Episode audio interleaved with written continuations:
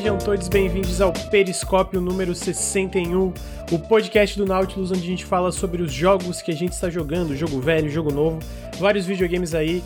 Hoje estou aqui com meus dois amigos Ricardo Regis, todo mundo já conhece, tá de saco cheio, eu sempre falo isso, e o, o, o maravilhoso convidado Gus Lanzetta, que trabalha na Half Def, que já escreveu um livro, famoso, chique, Brabo. um, um, brabíssimo. Então, por favor, Gus, se apresente à nossa audiência aí, seja bem-vindo, obrigado por, por aceitar o convite. Tão em cima Pô, da muito hora. Obrigado. Eu, eu, queria, eu queria dizer, inclusive, que o Ricardo todo mundo conhece já ninguém aguenta mais, e eu ninguém conhece já não aguenta mais. Então.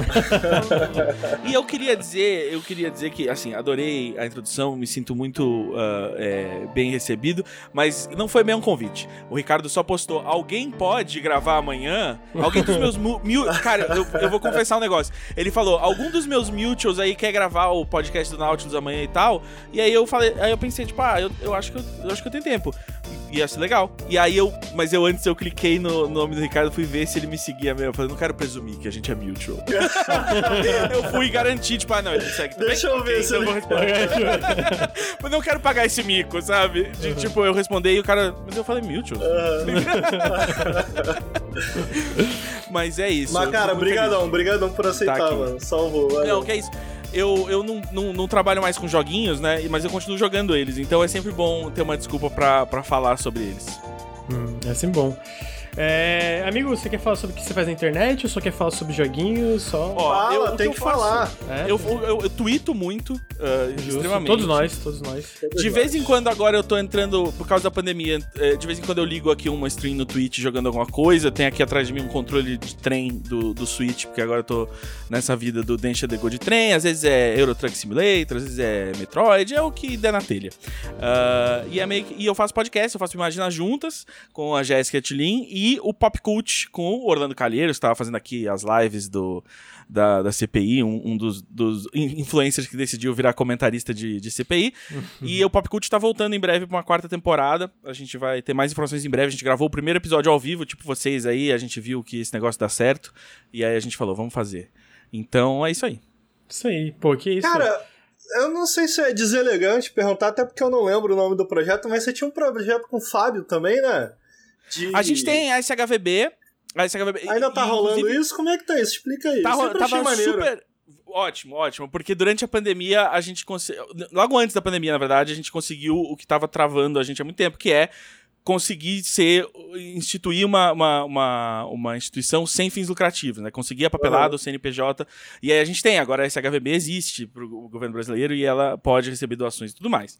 Aí, como começou a pandemia e tudo mais, o que a gente tem feito, a gente está colaborando com uma, uma ONG americana, a Preservation Quest, que já tinha voluntários e, na verdade, voluntários que hoje são viraram ah, ah, colaboradores pagos ah, aqui no, no Brasil. Então, por exemplo, a gente tem uma museóloga hoje aqui em São Paulo que está digitalizando o acervo da SHVB. Então, um monte de revistas brasileiras, caixas pera, de pera. jogos brasileiros. Oi. Explica o que é a S. Ah, ah, ok, Pra- é verdade, tá correto. A SHVB é a Sociedade Histórica de eh, Videogames do Brasil. E ela é uma ONG que eu comecei com o Fábio Santana e o Pedro Falcão.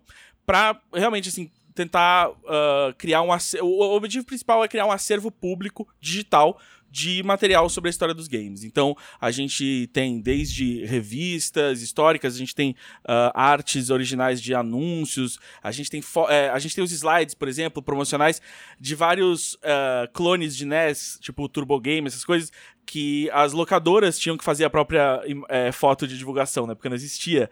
Então a gente conseguiu os slides originais, então são fotos de divulgação que não existem, né? e, e ainda mais nessa qualidade. Ah, então, e aí a ideia é que a, a partir disso a gente possa criar não só esse acervo, como a partir disso criar também ah, matérias, vídeos e tudo mais. Então tem umas coisas legais vindo aí. Ahn, e é isso, assim. Então, é por isso que a gente não tem falado muito, é porque várias coisas estão andando no, no, no behind the scenes. Mas é, é- a gente quer esperar, a gente já sabe, a gente já sabe quando que a gente quer anunciar as coisas, mas é quando certas outras coisas estiverem. Porque é isso, a gente, a gente anunciou a ONG em 2017, quando a gente começou a, a trabalhar com isso, mas ago- aí agora a gente só quer voltar e, e- e chamar a atenção de novo quando a gente tiver algo bem legal só pra dizer, tipo, ó, Aham. eu sei que eu sei que é gente faz tempo que não aparece por aqui, mas ó, é isso tudo que a gente já fez. A gente, a gente ajudou com, com a, a Portland é, Retro Game Expo antes da, da pandemia, a gente ajudou com, eles fizeram uma exposição sobre NES e NES Clones e tal, então tinha vários, todos os brasileiros que tinha lá foi a gente que achou e, e mandou para eles e tudo mais. A gente tá fazendo essas colaborações estão sendo bem frutíferas aí e, e vem umas coisas legais para aí. Mas é, no momento o meu, meu dia a dia com a SHVB tem sido cuidar um pouco dessa de passar o, o, material do nosso inventário para digitalização da, da Talita, que é a nossa museóloga, e uh, agora trabalhar um pouco com, com planos de lançamento do, do, do primeiro documentáriozinho que vai sair, que é um documentário bem legal. Uh, que eu, eu, vou anunciar aqui então, exclusivamente. Boa, é um, olha aí. Um, document, um, documentário que a nossa equipe de pesquisa é. fez, maravilhoso, sobre uh, toda a história de, de mods do, de Doom, do primeiro Doom. Caralho, como, irado, como legal, eles, os, os, mods começaram antes do jogo mesmo sair, porque teve um demo que foi lançado e a partir do demo a galera já começou a hackear e mexer, e tem umas histórias bem legais. Maneiro, Nossa, vai ter que voltar aqui pra falar. É, Com verdade, certeza. Já curti. Agora deixa eu te fazer uma pergunta, porque eu sou assim, né? Eu faço as perguntas, não sei se pode não. Pode. Videogames. Trabalhou muitos hum. anos com videogame aí no Brasil. O que que houve? Por que que largou não quer mais? Encheu o saco? Ah, assim, não vou dizer que, assim, não fui eu que terminei com os videogames também, assim, acho que foi mútuo. Ah, é? Caralho. Não, não, ué, assim, é. se tivesse gente batendo na minha porta falando, Gus, você precisa vir aqui escrever sobre games, nós temos uma vaga pra você, nós queremos te pagar pra escrever sobre games. Uhum. Talvez eu estivesse escrevendo sobre games. O que aconteceu foi isso, assim, que eu, eu, eu tinha mais oportunidades uh, indo pro, pra parte de roteiro e tudo mais. E, e, e, mesmo na Rolling Stone, onde eu escrevi sobre games por 10 anos, mesmo lá dentro eu já tava, tipo, indo pra falar de, de cinema, falar de cultura, uhum. porque, enfim, ficar só no nicho de games não pagava tão bem Sim. as contas. Né? E travou. Travou. Travou, Gus, volta. Travou. Voltou? Voltou? Voltou a voz, a câmera ainda tá travada. Ih, voltou, deu, voltou. voltou, voltou. esquisito, né? Tava dando pois isso é. em off também quando a gente tava conversando. Que doideira. Agora tá ah, tá bom. Então, importante que tá rolando. Continua aí, que eu tava interessado uh, na fofoca. Eu também não. Então, onde, onde é. que eu parei? Você tava falando da Rolling Stones, aí você é. escreveu então, ah, mercado é, cultural e tal. A conclusão. É, então, aí, aí eu comecei a, trabalhar cada vez mais com roteiro é, na TV e tal, e depois abrindo a, a FDF produtora de podcasts. E. E aí foi, foi meio que. Essas, essas atividades estavam pagando as contas, né? Uhum, e, uhum. E, e, e, ninguém tava me chamando, assim, pra, pra fazer nada de games. Então eu só fui fazendo o que, o que eu queria fazer e que tava dando certo. Ah, maneiro. Mas é isso, assim, o meu contato com games hoje é muito pela SHVB, uh, ah, mas e, e, no dia a dia como, como um jogador. E, na verdade, eu tenho uma herança maravilhosa da, da época uh, da da imprensa de games, que é a minha conta de imprensa no Steam, que me permite continuar jogando as coisas sabendo o que, é que tá sendo lançado. Que se eu tivesse comprar todas essas coisas com dólar. Não, pera aí, tá... isso é importante. Isso é importante. Porque existia, antes de eu criar o Nautilus, existia essa, essa lenda. Isso. A hum. lenda da conta de jornalista da Steam. Você tá me dizendo que Sim. isso existe? Isso existe. Eu, quando eu escrevia na EGMPC, que eu, que eu recebi em 2017. Não, pera aí, tu não recebe as keys por e-mail?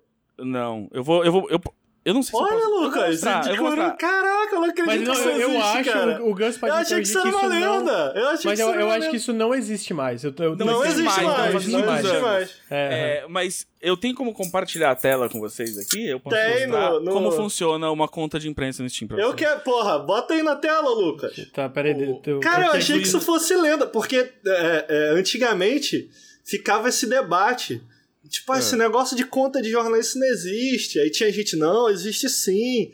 Tinha uma, eu achei que isso era lenda. Eu tava convencido Aqui, de que isso era uma lenda, que isso não existia. Eu falei, ah, a conta eu... de jornalista era código ah, que a galera vendo, recebia. Né? Peraí, eu tô. Não tá aparecendo. Pode mostrar ah, na live. Tá.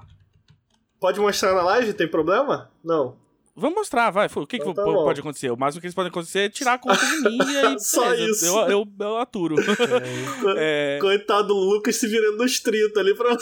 É, eu, eu, ainda botei errado, peraí, gente. Não, amigo, pega, pega a tela do YouTube e bota a tela do Discord. Você tem que clicar é, verdade, em assistir a dele, né? Sentido. É porque eu tava, eu tava, criando uma outra coisa para pegar a janela, mas faz mais sentido isso. É, falou, eu criaria ele em assistir, né? Dá para separar em janela no Discord. É, eu já tô compartilhando a tela aqui, né? Ó, então Ah, vai olha- desconfigurar. ah, eu, eu tô com ela aqui, tá é aberto. isso, eu acho Tá, que assim tá. tá, bom. eu Acho Vai que tá desconfigurar bom. um pouco e depois vai voltar ao normal, só Sim. pra mostrar. Tá Sim. Cadê? É. Mostra pra gente. Pô, mas peraí. O jogo sai, tu já pode baixar? Já pode. Sim, ó, é aqui, ó. Vocês estão vendo já? Tô. Pra gente poder tá demonstrar? Ah. É esse botãozinho que eu tenho que você não tem. É a única diferença. Cadê? Caralho, não tô só vendo o adicionar, botão. tem um Cadê? adicional account ali, ó. Adicionar para a conta. Gente! Caralho, que Faz mágico, velho. Caralho! Que coisa incrível, velho. Que Caralho. isso, não, eu não. Olha, isso, ele esse é pegou o jogo, vai se fuder! Essa, essa, esse é o único plano de aposentadoria que os jornalistas de games Meu minha Deus! época. É verdade, Esse é, velho. o, esse é o INSS que a gente tinha Cara, que quando, na época momento! 2006, 2007. Ai, que furo de reportagem, hein, Lucas? Eu sou um entrevistador é, nato.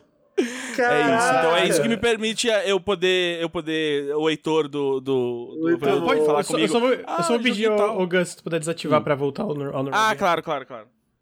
Muito bom, hein? Mas isso é Caraca. incrível, cara. Cara, mas tu lembra quando a gente ficava debatendo isso, Lucas? Sim, a galera tinha. debatia se isso existia, se não existia. Até hoje eu vejo lá fora, em fórum, nessas coisas, a galera. Eu Falando tenho, eu tenho, eu tenho aqui como amigos alguns, alguns jornalistas gringos da época que também não são jornalistas, Aham. que tem ainda. Eu- esses eu não vou, não vou explanar. sim, sim. Porque não sei se, se eles querem, mas é, tem, tem muita gente que eu conheço que, assim, que, que era jornalista nessa época e que é isso, desde então já, já foi fazer outras coisas, alguns foram pra development, outros saíram totalmente da área de games. Insano, insano. Mas é isso que fica pra gente, assim, tipo, antes de precarizarem mais ainda e você ter que fazer o próprio site, fazer o próprio apoia-se e tal, é, a gente tinha. tipo- não tinha VR, não tinha aposentadoria, mas Amigo, tinha. enquanto isso, eu, eu, ah, joguei. Me obrigaram a jogar 100 horas de. de. Como é que é aquele jogo merda lá da BioWare de, de robô, Lucas? Ah, ontem. Joguei Ninguém te ontem. obrigou. Ninguém te obrigou, ontem ainda por cima tiraram é da minha conta! Tiraram, né? Tem, tem isso, às vezes, que é, é- é cópia, eles chamam de, tipo, tu vê que tem press, press copy. Sim, que é o- eles é. tiram depois de um tempo. é Sim, que bizarro. quando sai o jogo ele deixa de estar listado, sei, Uhum. sei. Eu, eu, eu gosto muito dessa conta também, porque se eu, re- eu ainda recebo alguns keys às vezes.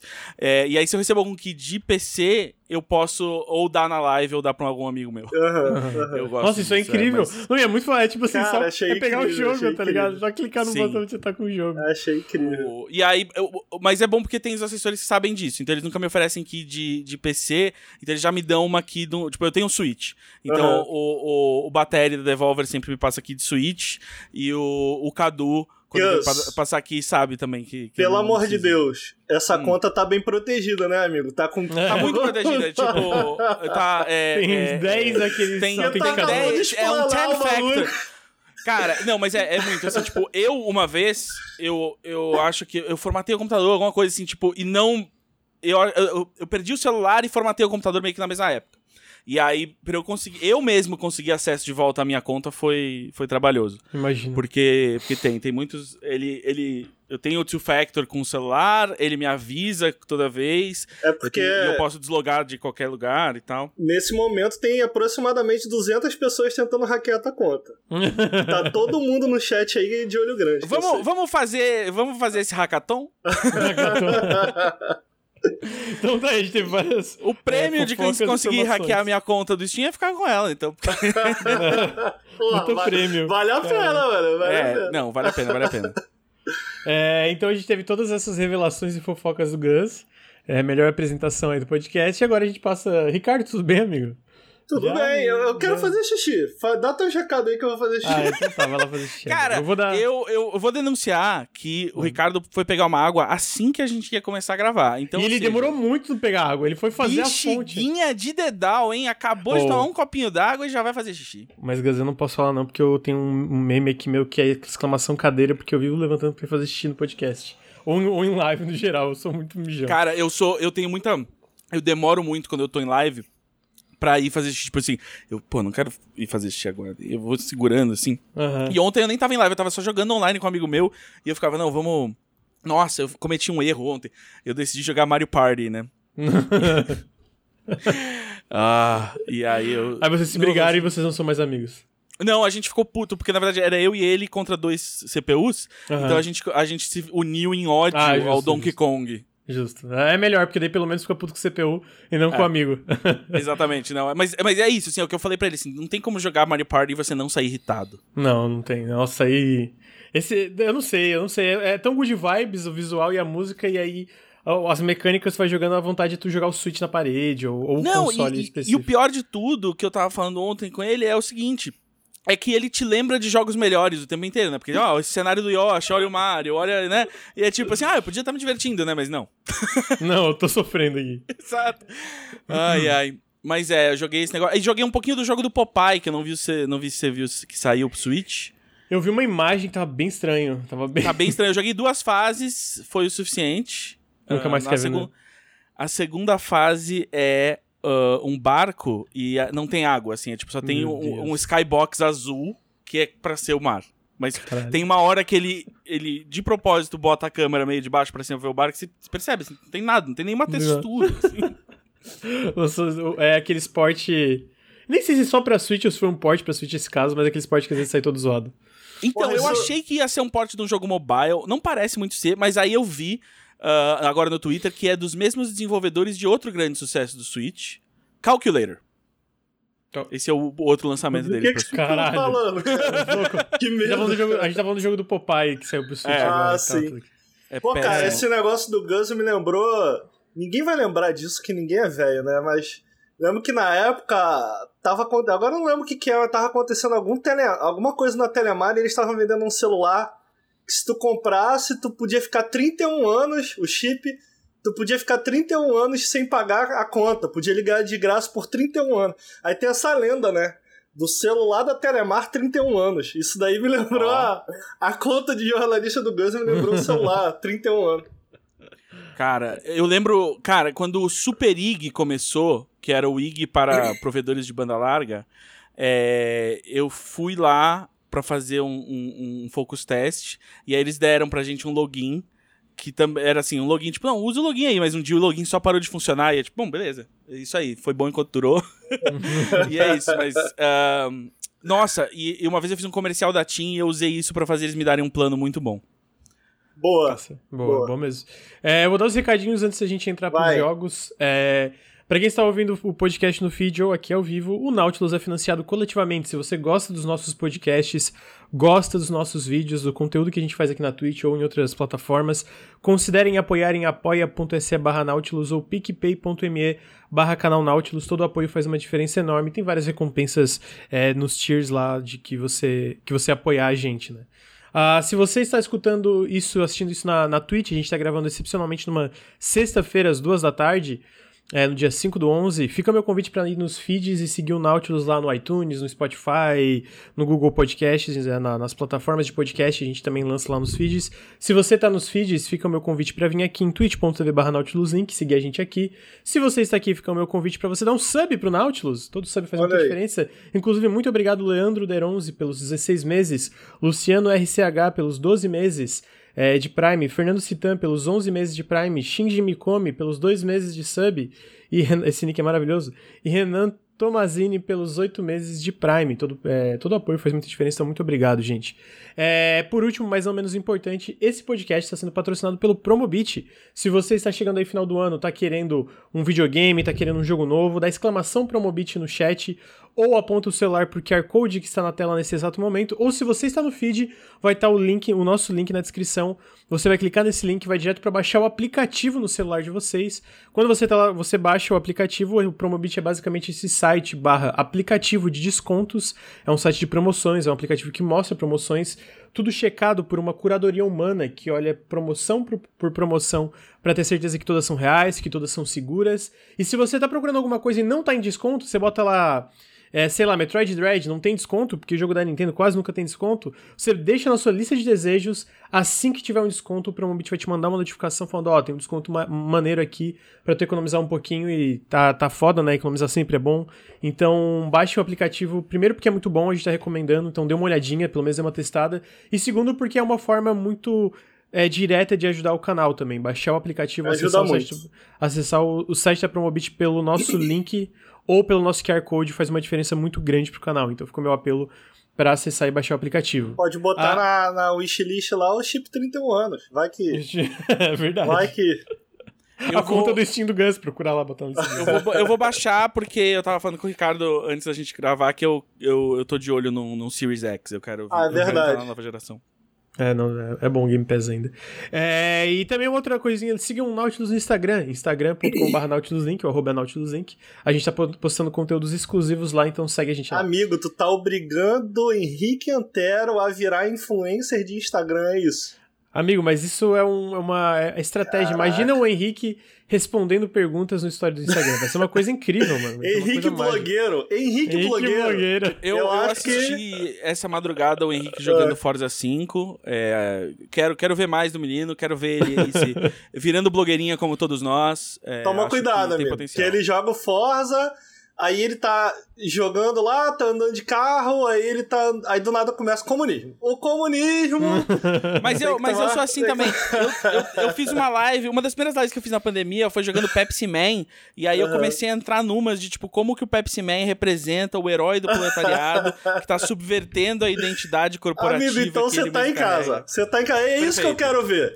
Imagina, é imagina esse menino, este homem é blogueirinho de Instagram, porque o Henrique tem essa essência. A gente precisa disso, ele tem que fazer que nem o João Carvalho, entendeu? O João Carvalho é a perfeita blogueirinha é da, da União Soviética brasileira, assim. É, é, aquela, é aquela mistura de, de Trotsky com Mari Gracioli que a gente quer ver. é isso, ó. É. Quer um convite melhor do que esse pra seguir o Nautilus no Instagram? Mas, amigo, eu nem sei qual que é o, o, o Instagram lá. É Nautilus, é, Nautilus É Nautilus Link. Eu acabei de falar, eu literalmente acabei de falar, não faz ah, nem tá, cinco desculpa. E é tipo meio que o, o mesmo arroba de vocês em todos os é. lugares, assim. Não, é... não, não mas, eu acho que é Nautilus, não tem? É, não, é que tem, tinha no Facebook, era canal Nautilus, mas o, o único que não é... Não, eu acho que agora... Lucas, você que é dono do Nautilus, você sabe por que, que é Nautilus Link?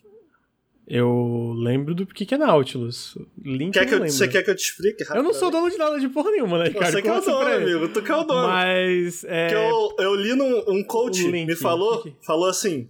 Quando você tá pensando na sua marca, você tem que pensar sua marca de maneira inteligente. Eu, caralho, me conta mais.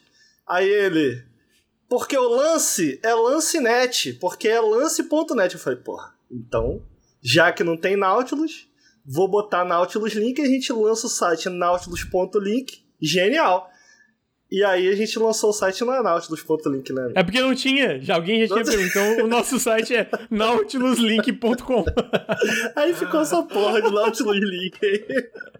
ouçam, ouçam, que, ouçam coach. já comprou muitas URLs nessa vida, é... Esse é você compra o URL primeiro antes de anunciar, porque senão você. Você sabe que uma vez, nossa, é, eu tentei registrar uma, uma URL que eu precisava registrar na Algéria para fazer a piada funcionar.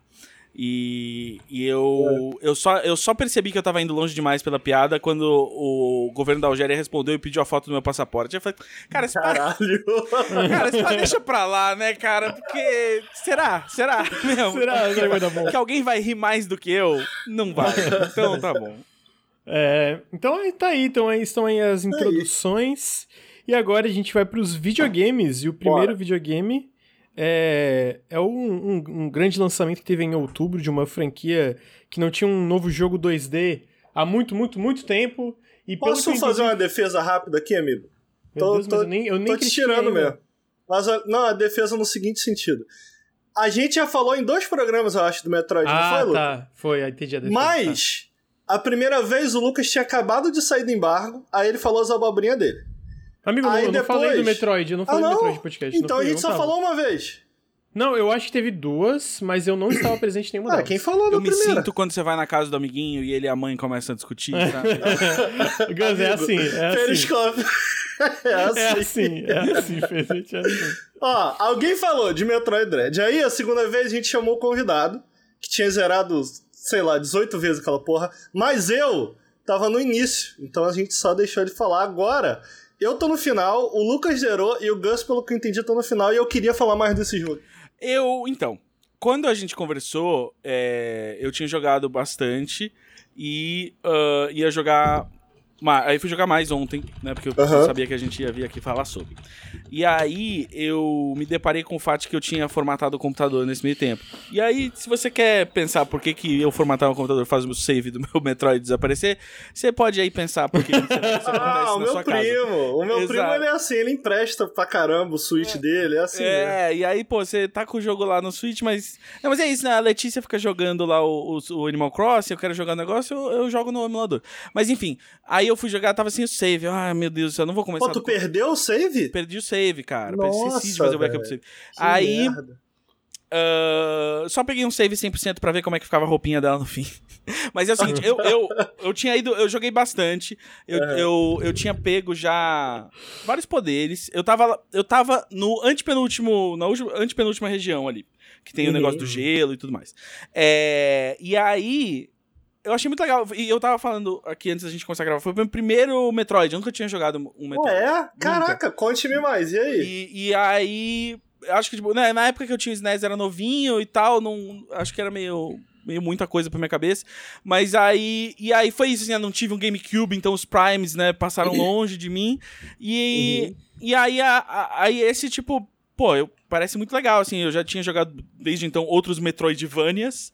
E, e aí fui jogar, cara, pô, adorei, assim, achei muito legal. E assim, o, o quanto você vai se sentindo dono de si mesmo e dono do espaço ao seu redor com a mobilidade que você ganha através da progressão do jogo é muito, muito legal, assim. É muito Quando você maneiro. já tá dando dash, pulo duplo e não sei o que, Uhum. wall jump, é, você se sente muito bem. Ahn, aqueles robozinhos, né, os Chozo lá, irrita. Chatão, chatão, Irrita. chatão, vamos falar. que segue? Vamos falar. Irrita. Chatão, Nossa, eu chatão. achei mó legal, cara. Olha só, olha só, eu acho. Quando tu pega o poderzinho lá, que tu pode matar eles, eu acho maneirinho. Uhum. Porque dá uma sensação boa, né? Do tipo, porra, agora esse filho da puta. Vou acabar com ele agora, hein? E, e a maneira, é bem animado, né? Tipo, é, é, Mas- os takes de câmera e papapá. É. Mas eu acho eles. Eu achei chato. Eu achei chato. E, e assim, cara, é- nesse momento ele é, é tão scripted, assim, de tipo, ah, eu tenho que eu tenho que andar até aqui, porque esse é o único corredor longo o suficiente pro charge, né, carregar 100% e eu conseguir, tipo, dar todos os tiros que derretem a máscara e aí depois fazer o e aí estourar a cabeça dele. E aí, tipo, é sempre esse mesmo processo, assim. E quando você. E o problema é, tipo, né, o, o, o- suspense ali. ah, funciona aquela coisa, tipo, de quando você não tem que matar ele. Tipo, ó, ele tá aqui no meio e você ainda não tem o poder pra matar ele, então você vai ficar rodando e tal. Mas às vezes irrita. Porque a recompensa é meio que sempre a mesma, assim, tipo, eles só são o mesmo robô que muda a cor, basicamente. E podia ter aquele. O, o contra-ataque em melee que você pode dar ali, podia realmente ter um timing factível, né? E não ser uma coisa de, tipo, ah, uma, Cara, eu, Não, uma vez o eu já aceitei no três chat vezes. falou que é fácil. eu não aceitei acertei uma três vez. vezes. Eu devo só, ter acertado três inteiro. vezes também, o jogo inteiro. No jogo inteiro, É assim. isso. E. e- enfim, é, e é estranho pra mim, porque eles. Eu não sei, eu acho que visualmente o jogo não me justifica de por que, que aquele robô resiste a coisas que outros. Outros inimigos que parecem ser feitos do mesmo metal Aham. re- morrem com, com, com Rocket, sabe? Uhum. É, enfim. É, não sei, achei- é, é assim, não é, não estraga o jogo pra mim de maneira nenhuma e acho que Não, o fato não. de que eles botam que você revive logo ali na porta e tal, isso resolve muita coisa. Não, não atrapalha o ritmo em si. Eu só fico pensando assim, talvez ele só fosse um jogo mais ágil sem isso. Hum, talvez. Mas é, gostei muito. Ah, eu, eu, historicamente não sou um cara de gostar muito de chefões, porque eu também não sou um cara muito bom em videogames. E, Uhum. e aí acho meio repetitivo essa coisa de você, ah, aprende o padrão e faz. Só que eu senti que nenhum chefão dura demais. Assim, eles têm me- meio que três estágios ali de coisas que você tem que aprender pra fazer. E você. Eu, eu mesmo. Sendo ruim, assim, o máximo que eu fiquei travado num chefão deve ter sido umas cinco vezes, sei lá, nunca foi o suficiente pra eu falar, ah, que saco, vou jogar outra coisa. Então, eu gostei muito, e assim, o design, a arte de tudo, achei muito legal, muito bonito.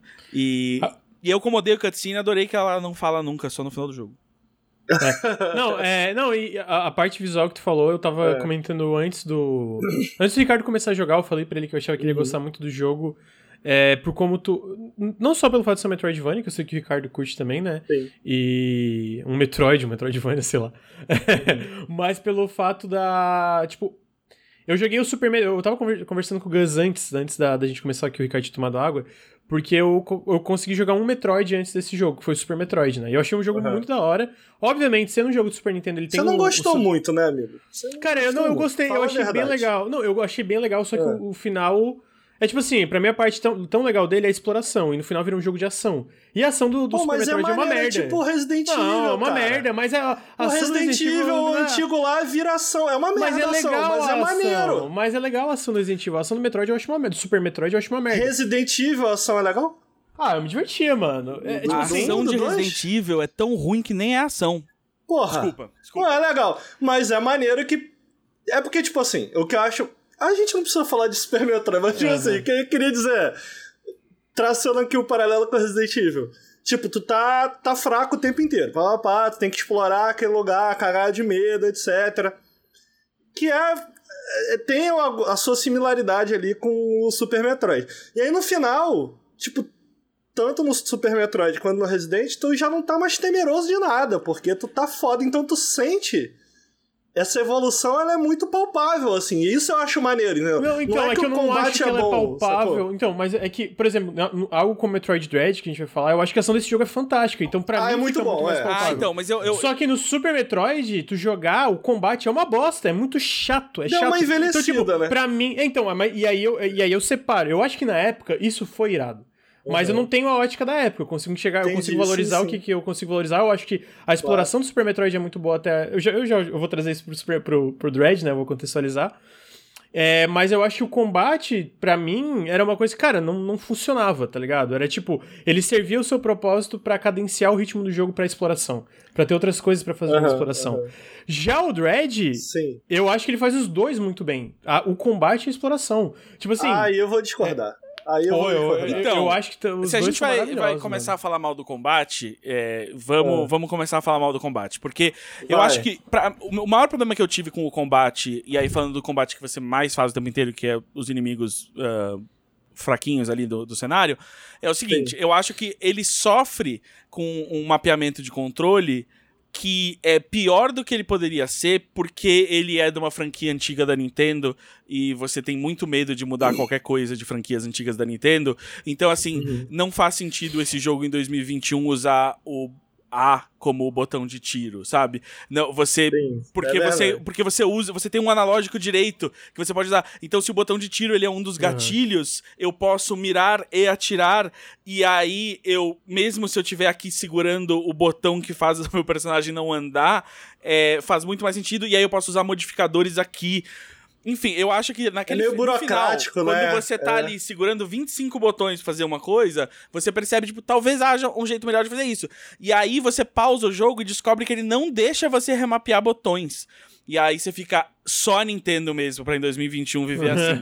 e aí. Amigo, mas olha só, no, no Switch Pro, do, que meu primo tá, tá aí na praça, dá pra tu remapear à vontade.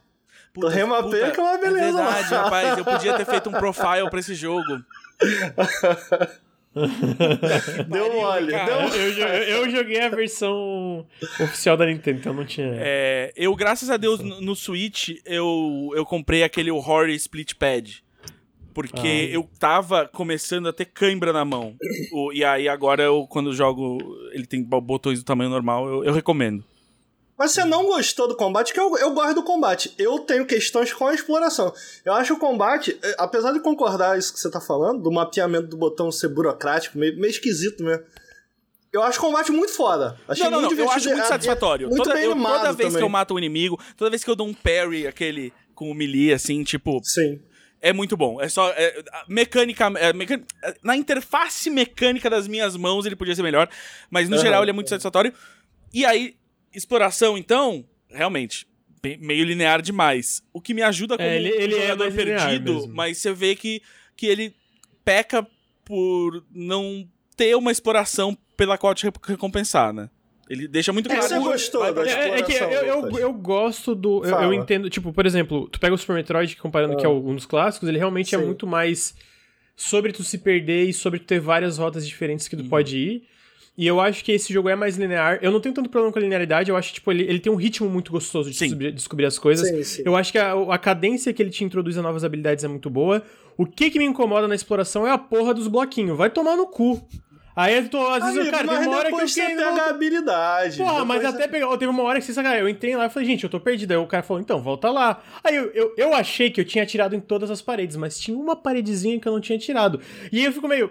É isso é chato. We've all é been there. E, e, outra coisa, é, e, e, outra coisa, a recompensa para tu voltar e explorar outros lugares é. Ela é muito útil nesse jogo porque, cara, tu tem que ter vida, tu tem que ter munição, tem que ter essas coisas. Especialmente, eu, eu acho que vocês dois não zeraram ainda, não tenho certeza. Não, não, eu não zerei. O último chefe é o Satanás, é o capeta. Então, é, é o diabo. Mano, é, é muito difícil. É muito difícil. Mas, é, mas assim, ainda assim é meio broxante tu, pô, tu fazer uma coisa. E eu vi umas paradas iradas no Twitter da galera mostrando como tu consegue pegar alguns itens que é tipo. É meio vibe speedrunning. Né? Sim, sim. É, só que daí a recompensa é tipo, ah, é mais mísseis. É tipo. Não, então, amigo, eu ia falar eu isso, você falou assim, ah, é bom tu ter mais munição. E é tipo, eu, eu sinto que, assim, no segundo mapinha eu já tinha mais rockets do que eu podia usar de uma vez. Uhum. Até nos chefões, assim, eu nunca, eu nunca cheguei numa hora em que eu falo, caramba, eu tenho. Porque ele te dá. É porque ele é muito bom em te dar mais munição. É, né? é, é verdade. Mas, a munição não tá. A vida é, a vida é útil. Mas, a, vida é útil. É, é, a vida não, a vida é muito útil. Mas o. E, e, digo isso não só no Metroid, eu digo para todo mundo, a vida é útil. Mas, ó. não, o, o, que eu acho sobre a linearidade é que eu preciso admitir, assim, eu sou um cara que eu, eu sou ruim de, de navegação. Eu, eu, eu aprecio muito um bom level design que, que me afunila para onde eu tenho que ir, pra eu não ficar perdido, porque eu acho frustrante. E não é isso Sim. que eu acho ruim. Isso eu acho que o design desse Metroid é muito bom. Assim, eu, eu raramente uh, cheguei num lugar em que eu fui pra direção errada e tal. E quando isso aconteceu foi bem frustrante e difícil voltar pro caminho. Mas tudo bem. Eu acho que o problema realmente fica na questão de, tipo, você pode seguir aqui, esse é o caminho para você ir o mais rápido pela história e tal, e a exploração te vai sempre te dar segredos e benefícios a mais. Só que ele é muito, ele é muito linear no sentido de, pô, não só é para cá que você tem que ir, mas como você, essa porta fechou, isso aqui você não pode ir, aqui fechou. Ele me, ele não só te diz para onde ir se você quer só achar o próximo chefão e continuar nessa progressão principal do jogo, mas como ele te ele fecha, assim, aquele mapa que você tá jogando não é o mapa que você tá jogando o tempo inteiro, né? Ele ele ele ele tem muitas regras arbitrárias sobre as portas nesse lugar onde você tá. É isso que eu queria Sim, dizer. Tipo, tu abre uma gel tudo gelado, tu é, abre uma ó, quente. A, e, a, e essa só abre se você atirar assim. E aí aquela abre por causa, tipo, Sim. de uma válvula de lava. E, e aí depois ela fecha. É. E depois ela abre. E aí, enfim. É, o meu problema, eu, eu não sou. Eu não sei. Lucas, você, você jogou todos os Metroids aí da vida? Não, não né? eu, eu joguei o Super, tava jogando Fusion antes do. Uhum. O Fusion Dread, é da galera do mas... Dread, né? Não, o Fusion ainda é da Nintendo, é do G. Ah, não, ele é o Mother M, né? É o, é o Samus Returns. Ah, Samus, nossa, é o, tem tanto Metroid. tem, tem M é Ninja, né? É. É, eu joguei Isso, o, o Other M, o Super Metroid e agora esse. É a minha única experiência com a série. E, ao contrário do Lucas, eu também joguei pela primeira vez o Super Metroid faz o quê? Três anos, quatro anos uhum. atrás? Sei lá, foi na época daquele vídeo que a gente lançou lá no canal, que é muito bom, inclusive, recomendo. É... E foi a primeira vez que eu joguei. E eu fiquei. Eu fiquei impressionadíssimo. Eu fiquei assim, Mas eu também fiquei, amigo, com, ao contrário, eu fiquei muito tudo, assim, cara. É que eu não gosto do final, mas eu lembro que eu, quando eu tava jogando, eu falei, cara, o level design desse jogo é é porra, muito incrível. É muito incrível. É muito, é muito porra, não, não é. Eu, eu, consigo entender a influência dele jogando. É muito claro, porque até hoje é uma parada incrível, tá ligado? Sim. Então, tipo, eu, eu não gosto do final, mas eu gosto do jogo, entendeu? E aí, eu acho assim, eu, eu acho que a maneira com que os desenvolvedores modernizaram aqui a, a experiência Metroid, puta, eu respeito pra caralho. Porque assim, me parece inegável que em relação ao combate, até como a Samus se movimenta pelo cenário, é, das pequenas coisas, do tipo, de como ela olha para trás enquanto segura a parada, de como ela dá um tiro, de, da animação de pé ela é muito bem animada e muito expressivo tudo que ela. Tudo que, todas as ações que ela, que ela faz, assim. É, é muito bem animada, eu fiquei muito impressionado. Então, é, tipo. A animação é absurda, mano. Pô, até nas cutscenes é maneiro também, uhum, eu achei, cara. cara. É, ela é B10, assim, mas, pô, ficou bem animada, ficou maneiro. Ela é B10 e ela tem. A, a armadura dela tem aquele negócio que eu adoro, assim, de que ela é ela é toda modular, assim, né? Ela, Sim, quando você pega uh -huh. o, o, Omega, o Omega Charger lá, quando você mata os, os Brains, assim, tipo, e aí, tipo, aquele. E, e eu gosto muito, eu, como fui uma criança fascinada por bonequinho, é, eu uhum. adoro que, tipo, você tem uma progressão clara na armadura, que é toda vez que você pega, mata um chefão, muda um pouquinho, muda as cores Sim, e tal. Uhum. E que aí, quanto você vai vendo na sua personagem o, o o quanto você já, já progrediu, assim, né? Ela começa com aquela roupa branca e com os braços laranjas. E aí, daqui a pouco tem os detalhes azuis, e aí vai o negócio vermelho, Sim. não sei o quê. É e aí no final isso. você tá, tipo, um, um cavaleiro do zodíaco, assim, muito sim, foda. Sim. É muito, muito maneiro. A, a, Samus, ela tem uma energia nessa armadura meio drag queen, assim, ela vai ficando cada vez mais montada, uma coisa meio pavão. é assim. Eu gosto, eu gosto. É, é verdade, isso é maneiro, cara. É, então, tipo assim, o que eu tô querendo dizer, as contribuições. Uh, nossa, até esqueci o nome da desenvolvedora, me lembra aí. A Lucas. Mercury Steam. A Mercury Steam, isso. As contribuições deles por formato de Metroid são inegáveis, assim. É, eu queria que algumas das lições do passado fossem melhores aproveitadas aqui. Não necessariamente igual, mas melhores aproveitadas. E eu cheguei a comentar isso um pouco no último Metroid, mas eu queria repetir para saber o que, que, que, você acha, Lucas, que você, você gostou mais e tal. É, um dos meus problemas, além. Eu, eu acho que os robôs que caçam ela faz sentido dentro da, da lógica de Metroid. A gente pega os Metroids mais antigos, eles começam com um ar meio terror, entre aspas, meio terror, uhum. suspense, assim. Então eu, eu acho que eles fazem sentido para uma série como Metroid, sabe? Eles estarem lá e a, e a tensão ali, pelo menos inicial, que, que aquilo gera. Só que eu acho que esses encontros eles ficam repetitivos demais. E aí casa com uma outra coisa que no geral me faz não gostar, que é como eles eles cadenciam a maneira que você tem que explorar, especialmente quando você vai para uma nova área e você não tem o tempo de olhar para lá e para cá, o que em si não é o problema, mas você tem que correr deles, você tem que correr, você tem que achar a próxima porta e tal, então não dá tempo de você pô, o que, que tem aqui, o que, que tem ali. O meu problema com isso é que, enquanto que no primeiro eles faziam isso muito bem, de uma maneira muito inteligente, porque no primeiro você tava sendo guiado. O primeiro ele é linear. Sim. Uhum. Só que tem um momento que ele te solta, e quando ele te solta, cara, ele te, ele te, ele te faz atravessar esse mapa de uma maneira tão natural e inteligente que quando ele te solta, tu já construiu um mapa mental daquela área. Então tu fica assim, uhum. pô, beleza aquela porta eu não consegui passar e agora eu tenho essa habilidade. Hum, será que será que é aquela porta? Pô, mas tem aquela, aquele, aquela área super sinistra que era ultra diferente de todas as áreas dos outros jogos. Pô, tem aquela área que era sinistra. Será que. Então, tipo assim, através de, uma conversa visual, ele fazia com que você se lembrasse de por onde você passou, do que, do que você deveria voltar, do que você deveria voltar a fazer. E esse jogo tudo passa tão rápido. A minha sensação, cara, nas primeiras 5 horas eu tava explorando a, a, a, fábrica da Michelin. Era tudo igual. Então, porra, no, no primeiro tu fica assim, porra, tem esse lugar sinistro, tem esse aqui. Uhum. E aí nesse eu achei assim. Quando ele, quando ele me soltou mais, eu falei, velho, eu não faço ideia uhum. de para onde eu vou, eu não faço ideia do que eu faço. Então, tipo assim, voltar para fazer essas coisas me pareceu mais uma obrigação do que uma, uma exploração Lembrança, natural do cenário, sabe? Eu, eu acho que é, então, tem duas Essa é a minha questão com o level design. Aí, porque eu, eu acho que, um, eu, eu realmente sinto isso, e eu acho que enquanto eu jogava, eu ficava muito tipo, não, beleza, eu vou ir muito rápido agora, porque depois, né, eu vou ter as habilidades que aí eu vou voltar para cá e vai ter muita coisa para ver. Não, não é verdade. E dois, eu acho que, principalmente, um, um problema que eu tenho aí é o fato de que você é muito legal essa mecânica dos, dos Metroids, Metroidvanias e tal, de que você sabe, aquela porta não é para agora, mas eu vou ter o poder de abrir aquela Sim. porta eventualmente. Só que esse uhum. jogo, ele também vai lá e fecha portas. E isso é muito chato, uhum, porque eu sinto caralho. que do mesmo jeito que você vai ficando uma, né, uma Samus mais poderosa, com mais habilidades, mais, né, consegue chegar mais longe, parte da progressão desses jogos que você espera é, tipo, eu posso ir pra qualquer. Quanto mais eu avanço, Sim. mais mapa eu tenho, mais espaço, né? Mais longe eu consigo chegar. Mas esse não, ele, tipo, é, você tá sempre. Você sempre sente que ele tá te dando dois terços de um lugar para explorar. E aí sempre tem um terço que você ou já foi e não pode ir mais, ou você vai chegar ainda. E aí eu fico. Cadê o momento em que eu. E aí, beleza, se você terminar o jogo, você pode ir pra qualquer lugar, mas você não tem uhum. um New Game Plus nem nada. Você pode fazer o hard mode, mas aí a progressão volta do zero. Volta do zero. E a progressão de novo é fechada, né? Porque, é. tipo, mesmo com as habilidades, tem aquele lance de tipo. ah, não, isso aqui vai explodir em certo momento, e aí a tua. Sabe, É. tipo, tu tinha, tu já tinha toda a habilidade de explorar aquele lo- local e de repente explodiu alguma coisa. E, por um lado, é legal mudar o cenário, tipo, Sim. sabe? Tipo, Especialmente coisas as coisas da água, de tipo, ó, agora quando isso aqui Aham. tá, tá inundado, você consegue chegar aqui. Quando...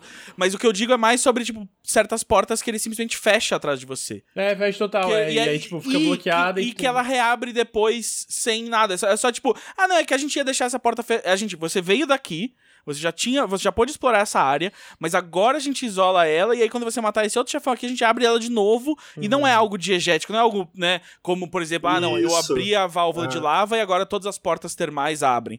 É, é, é um negócio Isso. mais tipo, ó, eu vou fechar você aqui porque acho melhor, assim. porque vai, Aham. vai te empurrar É mais pra, pra terminar esse negócio. É, é uma coisa que aí eu acho que, que, que, que me e se encaixa com a minha ideia da Nintendo hoje em dia, que é meio tipo, tá, termina o jogo logo, por favor. Você, não, você não é isso que você queria? Tá, ok, dei, pronto, acabou? eu, eu, eu acho que o lance é, é o, o que o Ricardo tinha falado também, porque o lance é, é deixar isso orgânico, tipo, fa- fazer a gente não perceber que essa porta foi fechada, né? E exatamente. eu acho que esse jogo não faz isso muito bem mesmo. Eu- Mas como é que tu vê isso, essa questão do level design? Tu... Porque eu entendo. Eu entendo o cara que fala pra mim, cara, eu entendo. Fala tudo que eu falei e fala assim, bicho, eu entendo o que você tá falando, mas eu gostei, porque eu entendo Ah. que ele é um jogo muito bom em, em navegar o jogador, assim. Eu acho que ele é. Eu, eu, eu, eu não tiro essa, essa questão, mas assim, acho que um. Pode ter algo que incomoda a gente no jogo que é algo que é um positivo para outro jogador, normal. Mas eu acho que é isso, Sim. assim. Eu acho que o, é- o que. Se a gente vai dizer o que que é mais importante, eu acho que o mais importante é ele saber te empurrar pra frente e te saber Uhum. te, te guiar no jogo. Então, assim, o mais importante eu acho que ele faz muito bem. É só É que. verdade. Por- até por causa do histórico da franquia, eu acho que rola a expectativa de tipo, ah, ok, além da progressão principal, eu vou poder umas. É quase tipo. É quase side quest, assim, né? A side quest do, do, do Metroidvania, do Metroid, é o. Hum, não sei se eu vou pra, pra onde ele quer que eu vá agora. Deixa eu ir explorar aqui. E esse jogo tem muito pouco disso. O, o máximo que vai ter é isso. Ah, tem aquele. aquele ah, aquela munição num canto, ou aquela vida extra num canto que você já viu, e agora você talvez consiga chegar lá porque você tem novos poderes. É legal, mas me parece pouco perto da escala do resto do jogo. Mas é. Mas realmente, assim, o principal do jogo, ele faz muito bem. É, eu, eu, eu sinto assim, eu, eu entendo essas críticas e, eu- e ele é mais linear, ele tem isso.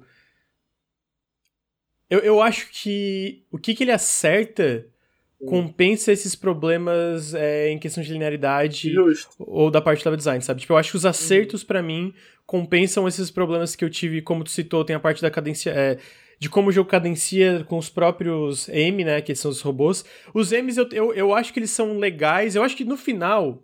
Eu também já tava tipo, ah, de novo, mano. Tá É porque bom, né? dissolve, né? A, a sensação se dissolve, do tipo É isso, tá... tipo, no começo é aquela tensão, e depois fica tipo.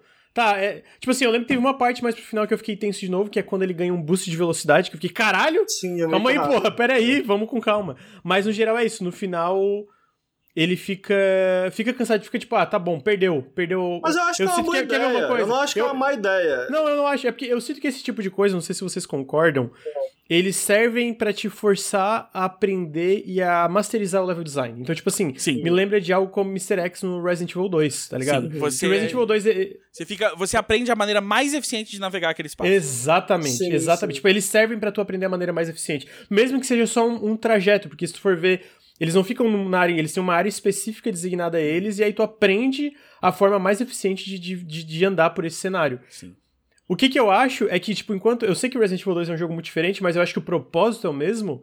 O Resident Evil 2 só- sabe quando mandar o Mr. X embora e deixar ele de lado pra ele não perder a atenção no decorrer do jogo. Enquanto esse jogo ele não tem essa dosagem. No final ele fica tipo, tá, perdeu, Justo, justo. perdeu a atenção e tá de saco cheio. Dito isso, eu acho que o resto que tá ao redor disso, o combate, as lutas de chefe. Cara, eu amo as lutas de chefe desse jogo. Eu amo. Eu amo o combate. Eu É, eu amo o gostei combate, demais é. do E combate. eu achei assim.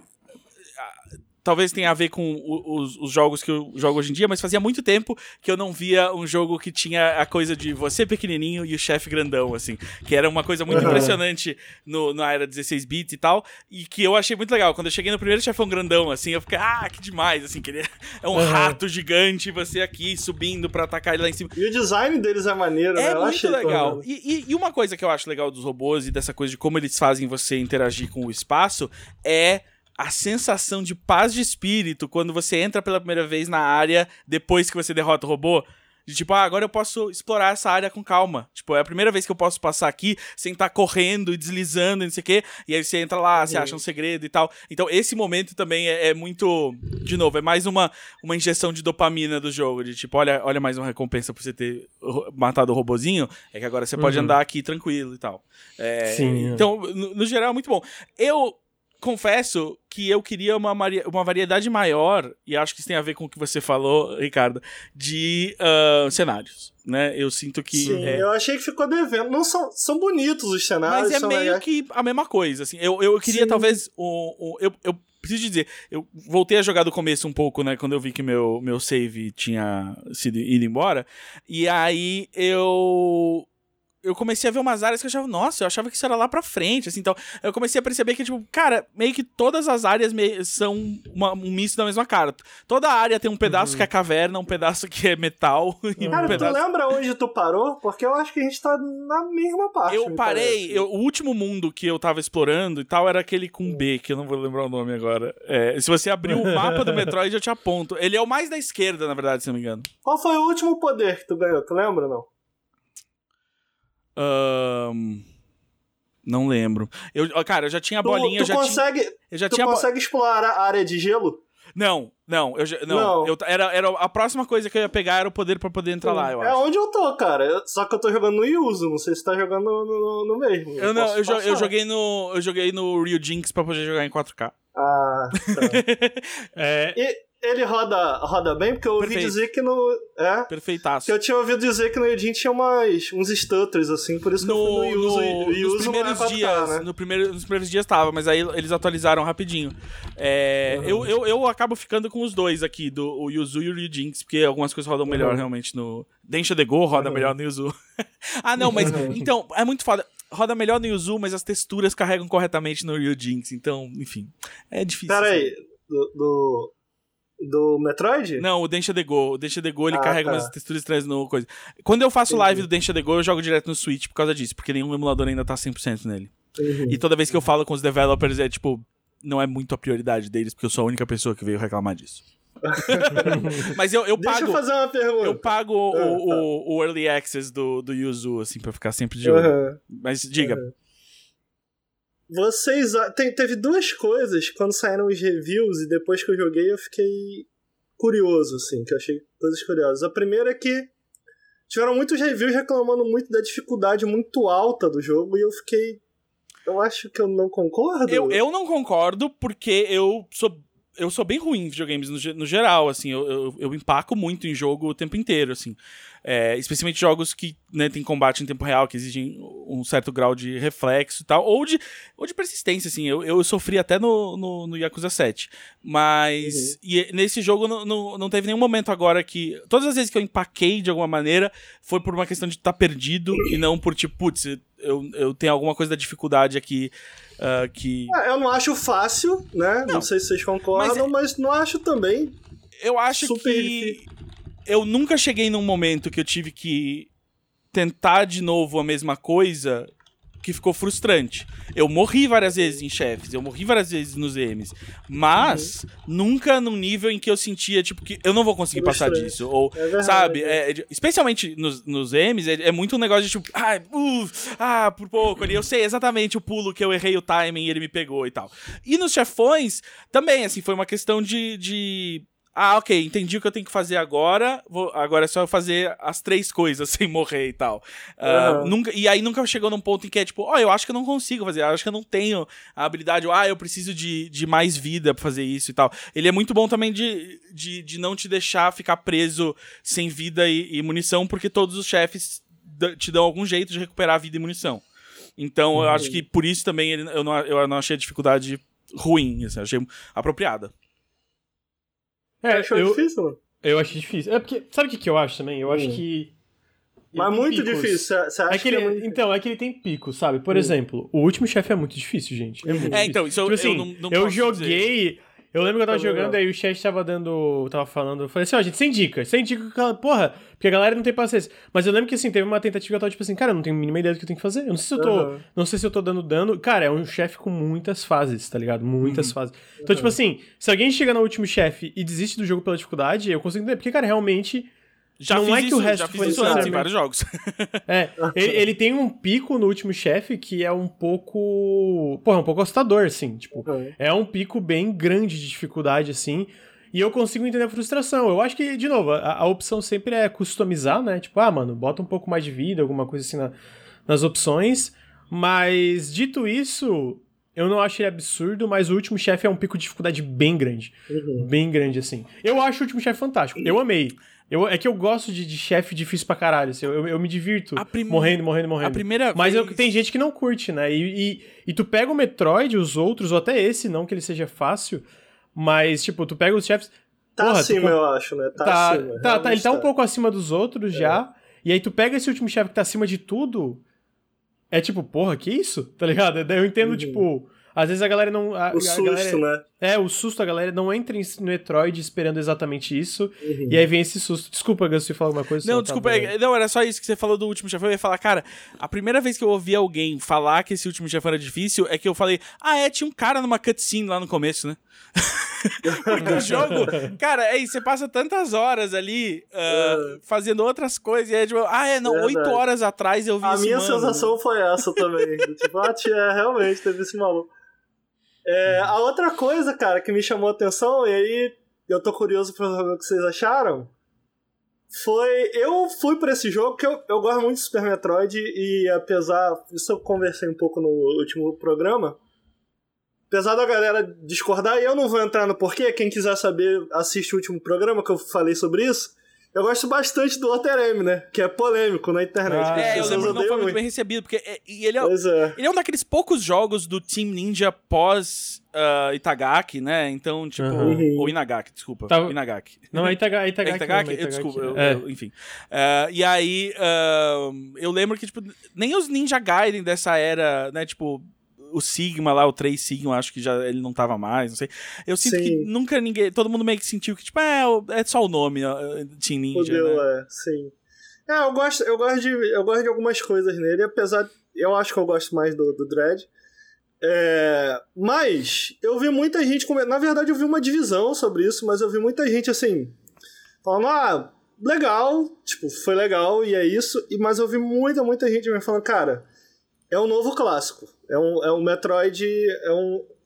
É um, um novo clássico dentro da série Metroid. Uhum, uhum. E isso eu fico meio. Ah, eu acho que não. não, não, não como é que vocês veem isso? Vocês, vocês eu, acham eu, que é? É, é, um é o único Metroid, eu não, eu não, eu não poderia é, te dizer. É. Mas pelo que eu entendo de, de Metroid, já vi muito, muito gameplay de Metroid do GBA, do SNES e tudo mais, e do uhum. original do Nintendinho, é eu sinto que, inclusive acho que um de vocês falou isso, assim, ele é a modernização disso, assim, eu acho que, uhum. para mim, uh, uh, faz um paralelo muito com, com outra obra recente da Nintendo que eu amei muito, que é o Bowser's Fury. Assim, para mim Bowser's Fury, uhum. eu sou eu é. não gosto de Mario em 3D. Eu me diverti com o 64, depois não gostei de mais nenhum.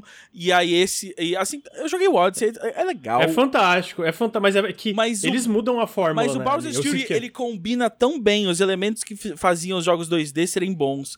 Ele, ele cria um, um esquema de câmera é, tão fluido, né? Uhum, e, e, uhum. e, útil. Enfim, tudo tá certo, assim, no Bowser's Fury. Eu quero Sim, muito ver um tá jogo daquele jeito. E aí, para mim, se, se, o Bowser's Fury for, se eles tivessem feito Mario 2D até hoje e o, e o Bowser's Fury for, fosse o primeiro Mario 3D, faria total sentido para mim. Assim, ele, ele, ele se conecta muito melhor com a, a oeuvre do Mario e eu sinto que uhum. o Metroid é meio. O Metroid Dread é meio que assim, putz, esse é o, é o novo standard de como fazer um Metroid moderno. Um Metroid, uhum. e, e aí a gente vai ter a série Prime, que vai ser os primeira pessoa e tal, mas assim, quando a gente fizer Metroids em, em, em em, em câmera 2D, vai ser, vai ser assim. Mesmo que não, não seja a, a Mercury fazendo, a gente vai. Esse jogo vai ser influente nos próximos Metroids. Que, uhum. que não vão ter Metroids, né? A Nintendo também falou isso. É. Não, é, não, é verdade. Mas é que eu, eu, eu acho que faz sentido, é porque, tipo, mesmo os erros que ele tem, por exemplo, talvez no level design, talvez ser um pouco linear demais, alguma coisa, eu acho que isso num próximo jogo, eventualmente, é coisa que tu pode arrumar, sabe? Sim. Mas eu acho que outras coisas que para mim a série. E aí, de novo, na minha experiência, né? No Fusion, no Super Mas você acha um clássico, amigo? Um clássico. Não, eu não acho um clássico, mas eu acho. Clássico só o tempo dirá. Eu, eu escolheria. Eu, eu preferi ele do que Super Metroid. Eu achei ele mais legal é do que Super Metroid. É, achei. E eu acho que o que tem a ver com isso também, assim, é de que, ah, os defeitos são, são fáceis de, de rever e remexer. É, eu acho que isso é muito verdade, assim, porque se você me falar assim. Uh, no começo do ano que vem, ah, vai ter um DLC aí, mais dois mapas pra você jogar. Eu, uhum. eu ia jogar muito feliz. Ou se você. Jogaria, ou se eles anunciarem ah, um Dread 2, que é isso, que é basicamente Dread no outro planeta e tal. Jogo. Jogo. Uhum. É, tipo assim, é porque, de novo, eu acho que tem esses problemas, essas críticas, eu acho que ele tem picos de dificuldade, eu acho que tem coisas que ele pode fazer para tornar a exploração um pouco mais atrativa em relação aos colecionáveis em si. É, eu acho que os M's, eles são legais no começo, mas depois dão um negócio. Mas eu sinto que, pô, a mecânica de exploração, tipo, tu andar, é, explorar o cenário, as habilidades, etc., eles acertaram muito. Eu acho que eles melhoraram muito o combate da franquia como um todo, de tipo, Melhorar, agora, é eu, eu acho que assim, tipo, agora é um combate do caralho. Eu acho o combate muito legal. muito legal. Eu gosto dos inimigos, eu gosto dos chefes, eu gosto assim, da parte do combate eu gosto de tudo. Mano, eu, eu tava comentando, eu acho que eu comentei contigo, eu vou fazer uma comparação esdrúxula aqui. Hum. O último jogo que me fez eu, eu, eu, me, eu me senti numa cutscene enquanto eu jogava, enquanto eu não perdi o controle que, o, que do jeito que o Metroid Dread fez foi Sekiro, mano. Foi Sekiro. Então, uhum. tipo, pra ver como eles acertaram um combate para mim, sabe? Eles realmente eles mandaram muito bem. Eu acho que na exploração eu, ele é mais. Ele vai pra uma direção mais linear, mas eu achei muito gostosa. Então, tipo assim, eu gostei muito do jogo. Eu não, eu não diria que é um clássico, tipo, o melhor Metroid que eu Metroidvania que eu já joguei, mas eu acho que é muito bom. E eu acho que problemas que a gente aponta dá para arrumar e deixar o jogo ainda melhor numa continuação, numa dá, eventual continuação, dá. sabe? Então, tipo, eu acho que eles pegaram muito bem a fórmula na maioria do que eles tentam, eles pelo menos acertam na intenção. Às vezes não na execução, mas na, na intenção eles estão certos do que eles estão tentando fazer. Então, tipo, eu já gostei muito de, dessa tentativa de um jogo mais high budget deles. Então eu tô muito curioso do que, que vem aí. E, e, é isso, talvez seja polêmico, eu vi que a galera curte. Eu acho esse jogo melhor do que Super Metroid, assim. Não, é lógico Eu que é acho polêmico. o melhor, o melhor Metroid que eu já joguei. Lembrando que é o único Metroid. mas assim, mas pra deixar claro, eu sei é. que esse jogo não existiria sem Super Metroid, né? Tipo, ele. Sim, ele, claro. Tipo, eu consigo. Muita eu consigo... coisa não existiria é, sem isso, né? Verdade. O, o, meu ponto, tipo, eu não acho que esse jogo é mais importante que Super Metroid de forma alguma. Não, mas eu é. acho que ele, como jogo, tipo assim, comparado o que, que ambos são, eu acho esse jogo melhor. É, mas, mas é aquilo, assim, a importância dele, de qualquer jogo, é sempre em retrospectiva. Então você só sabe é, que Super é. Metroid foi importante porque você tá falando de Super Metroid hoje em 2021. Porque você Sim, não é. sabe, né? Porque assim, Poder, ele poderia muito bem ser o Zelda 2 da, da, franquia, sabe? Sim. É verdade. Sim, uh -huh. Então, é, eu, eu, eu, gostei bastante. Eu, gostei bastante. Eu, eu acho que. Dos três, eu acho que eu fui o que eu menos gostei, mas eu gostei. Eu gostei. Uhum. Eu, eu acho que quando eu vi a, galera muito animada, foi o que me fez jogar, inclusive. Porque eu tava de boa, tem coisa pra caralho pra eu jogar. E aí eu vi que tava rodando bem no emulador, eu não tenho Switch. É... E muita gente falando assim, pô, é um novo clássico. Eu falei, porra, eu não quero perder um novo clássico. Eu trabalho com videogames, eu quero uhum. jogar clássicos. Uhum. E eu fiquei, ok, não é um clássico. Tipo, é, não, não, eu, não, eu não diria que é um clássico, mas eu acho que é um jogo do caralho, assim. Mas sabe? é injusto tipo, com o jogo, isso, tá ligado? É, tipo, uhum. né? Porque realmente teve essa expectativa e é, é injusto peso, com o jogo. Tipo, eu acho que assim, o último é. jogo 2D foi, sei lá, eu lembro que o, Nelson fala na análise, eu não lembro exatamente quanto tempo, mas tipo, de um jogo novo 2D é tipo 15 anos, assim, um jogo novo 2D da, da franquia. Então, Nossa. tipo, tinha aquela expectativa absurda, né? É porque teve outros jogos ali, remakes, é... né? Ah, é verdade, tá. 2D, né? Não? É, não, mas então, é porque um jogo completamente novo 2D, que não fosse remake Aí era tipo, parece que era uma parada de tipo 15 Não, anos. amigo, não é isso tudo, você tá viajando. Não, o Fusion é de 2002, amigo, 19 anos. Tá, mas o e Fusion... o Other M? O Other M saiu outro dia, rapaz. Mas não é 2D, amigo. Ah, é, não é 2D. não, é, então, eu tô falando um jogo 2D tradicional. ah, não, que teve o Prime você falar assim, também. realmente. Não, mas você tinha que ter esclarecido. É verdade. não, mas eu comentei, o jogo novo 2D. Sei, não, é porque realmente teve o Prime, teve o Other M, e aí teve os remakes, daí eu, é porque eu tava, eu lembro disso por causa da análise do Nelson, né? Eu tinha aquela expectativa enorme, né? De tipo, caralho, um jogo novo sim, 2D sim. da franquia. Então ficou aquilo. Mas assim, é um jogo bom pra caralho, minha opinião. A minha última dúvida é a seguinte, pra gente fechar bonito. A Nintendo vai acabar ou não? Porque eu e o Gus jogamos no emulador. Ó, as Vai acabar, ações então. hoje, assim que a gente falou aqui na live que tinha jogado no emulador, começaram a cair, despencar. Uh, diversos uh, executivos da Nintendo estão em suas janelas e seus escritórios ameaçando pular. Tá um, uma, assim, um pandemônio na cidade de Kyoto. Uh, infelizmente, a gente pode ter Eu causado assim- um acidente uh, diplomático internacional que não chega nem perto de todos os acidentes diplomáticos uh, internacionais causados pelo atual governo. Infelizmente, cabe agora ao ouvinte, ao Lucas também, assinar aí o, o serviço novo, que é muito bom, que eu ouvi falar. Nossa, o, é o- Switch mais que o dobro o do preço que você já paga pra um emulador ruim de 64 e o único Nossa, DLC de Animal Crossing. Porque eu adoro a Nintendo, que é a maior especialista em tiro no pé do mundo. Que é, a gente não gosta de dar suporte, a gente quer que você pare de jogar nossos jogos. Pelo amor de Deus, pare de jogar. Tem que salvar a Nintendo. né? Maluco, que eu comprei ah, o, o Mario Maker 2 no dia que saiu e eu não parava de jogar aquela merda. E eu, ah, que demais. E aí eles fizeram aquele update lá, eu, ah, que demais. E aí daqui a pouco os caras lá, ah, então é o seguinte, não vai ter mais nada, tá? E aí agora todo jogo é isso, assim, é tipo, difícil. o Sakurai é o único cara que consegue bater o pé no chão lá e falar, eu vou lançar DLC sim. E mesmo assim, ele, ele segurou o quanto ele podia, mas agora acabou. É, agora E acabou. aí, Não, é, por que, Nintendo? Por quê? Não, e o Animal Crossing, cara, tipo. Como que eles fazem É, tem- isso? tem- é, ah, é esse por- é, o é porque- DLC e acabou. É, é porque eu, eu acho bizarro, eu acho que, tipo. Tem jogos, por exemplo, um Metroid. Eu, eu acho que é o tipo de jogo que faz mais, é mais interessante ter um novo. Sim. Uhum. Sabe? Tipo, acabou. Vamos fazer um novo. Mas Animal Crossing eu acho que faz. Ainda mais com todo o suporte. Todo, todo. Mas peraí, eles não vão de- mais lançar coisa pro não, eles já falaram, Crossing? ó, o DLC saiu esse mês e é o único que vai ter. Caralho, isso não faz sentido nenhum, cara. Não, eles, eles imploram pras pessoas pararem de jogar os jogos. Caraca. É incrível. É tipo. Deus. Porque Animal Crossing é isso. Animal Crossing é o tipo de jogo que faz sentido suportar Pô, muito tem tempo, tá eventos, você Cara. pode trocar coisas com comunidade. Ele é um jogo, né, que por mais que você possa jogar ele offline, ele tem elementos online que eles podiam ter explorado muito bem. E aí é por isso que talvez pessoas como eu e o Ricardo, a gente não se sinta culpado de jogar essas coisas sem conectar no Ah, não. Nintendo Online, entendeu?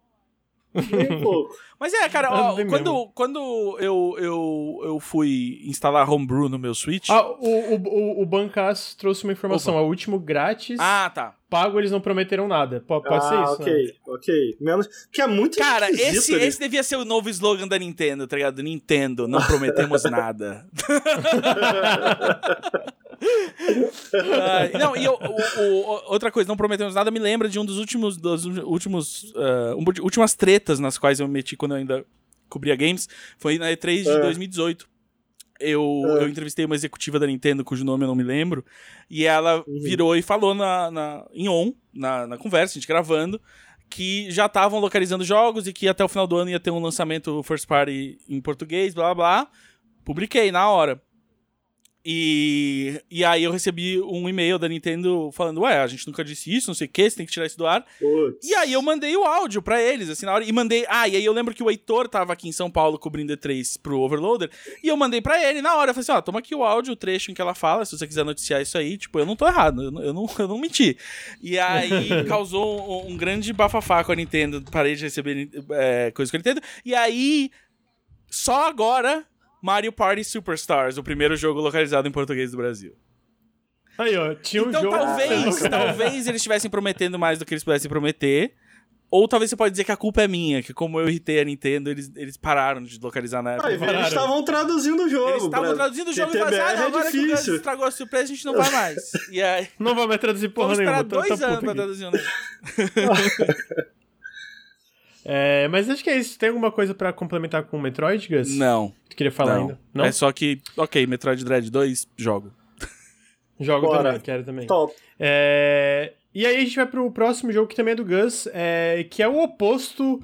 Bom, eu tenho essa impressão, o Gus pode me corrigir, que eu não cheguei, não consegui jogar ainda, mas em questão da- dos sentimentos que ele causa, é exatamente o oposto de Metroid Dread. Não tem, não tem tensão, Hum. não tem tipo. Hum, não, tava. Mas ele parece um jogo bem chill, É um gostosinho, jogo que é o Unpacking. chill. Unpacking. Oh, baby. É, Unpacking, eu tô jogando ao mesmo tempo no Steam e no Switch, porque no- eu botei no Switch E mostrei pra minha namorada e ela adorou, é claro. E aí a gente, no Switch, a gente, ela joga um pouco, eu jogo um pouco, às vezes, a, a, né, quando um tá jogando, o outro vai dar uns pitacos. É, mas aí eu instalei no Steam também, pra quando eu tô no computador poder ficar fazendo um unpacking. É um jogo no qual, uhum. é um jogo de pixel art, assim, Uh, no qual você uhum. tá sempre fazendo mudanças da, da personagem principal. Então, você tá no, no dia que ela chega na, na, no, na, casa dela em 95, quando ela ainda é criança e tal. Aí depois no, no, dormitório da faculdade, e depois no primeiro apartamento fora da faculdade. E assim você vai. Essa é a progressão extremamente linear aí, como o Metroid.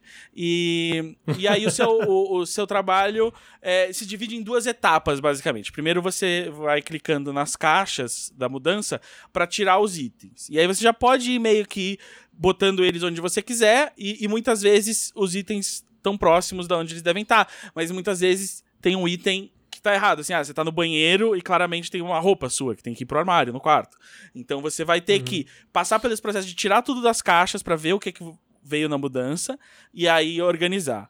E o jogo, ele te mostra quando um item tá num lugar errado. Não tem só um lugar certo para cada item, mas se você botar, assim, a, TV no chão, ele vai te avisar, tipo, essa TV não é aqui. Tipo, se você tentar botar o sutiã uhum. no balcão eu da vi, cozinha... Eu vi, uma, eu vi uma coisa no trailer que eles botam uma torradeira na banheira, daí tu ganha um stickerzinho de um esqueleto levando um choque. Não sei se tem... Tem, tem, porque quando você chega nesse primeiro, primeiro apartamento que tem uma banheira, realmente a banheira é um lugar onde você pode botar coisas. Eu botei uma frigideira, porque quando eu tava abrindo a caixa da, da, da, do banheiro, tinha uma frigideira, eu joguei ali para poder levar pra cozinha.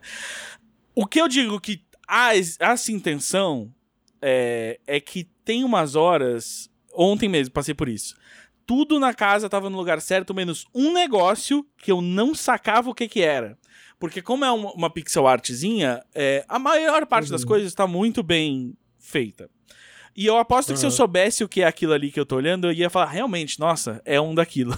Mas eu só sei que o lugar certo era na gaveta da cozinha. Porque eu não posso. Ah, eu tem lugar tem, certo as coisas? Tem lugar mais tem ou menos certo, certo, assim. Por exemplo, você não pode deixar um livro em cima da cama.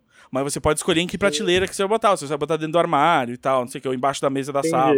Então, uh, por exemplo, é, o, o, seu GameCube você pode botar na, na estante ou você pode botar no rack embaixo da TV e tal. Uh, então, e é isso, assim, é, a, a, passagem do tempo é muito, muito bem uh, ilustrada, porque o jogo começa em 95 e aí você vai passando todos os anos que, que, que, a personagem principal se muda.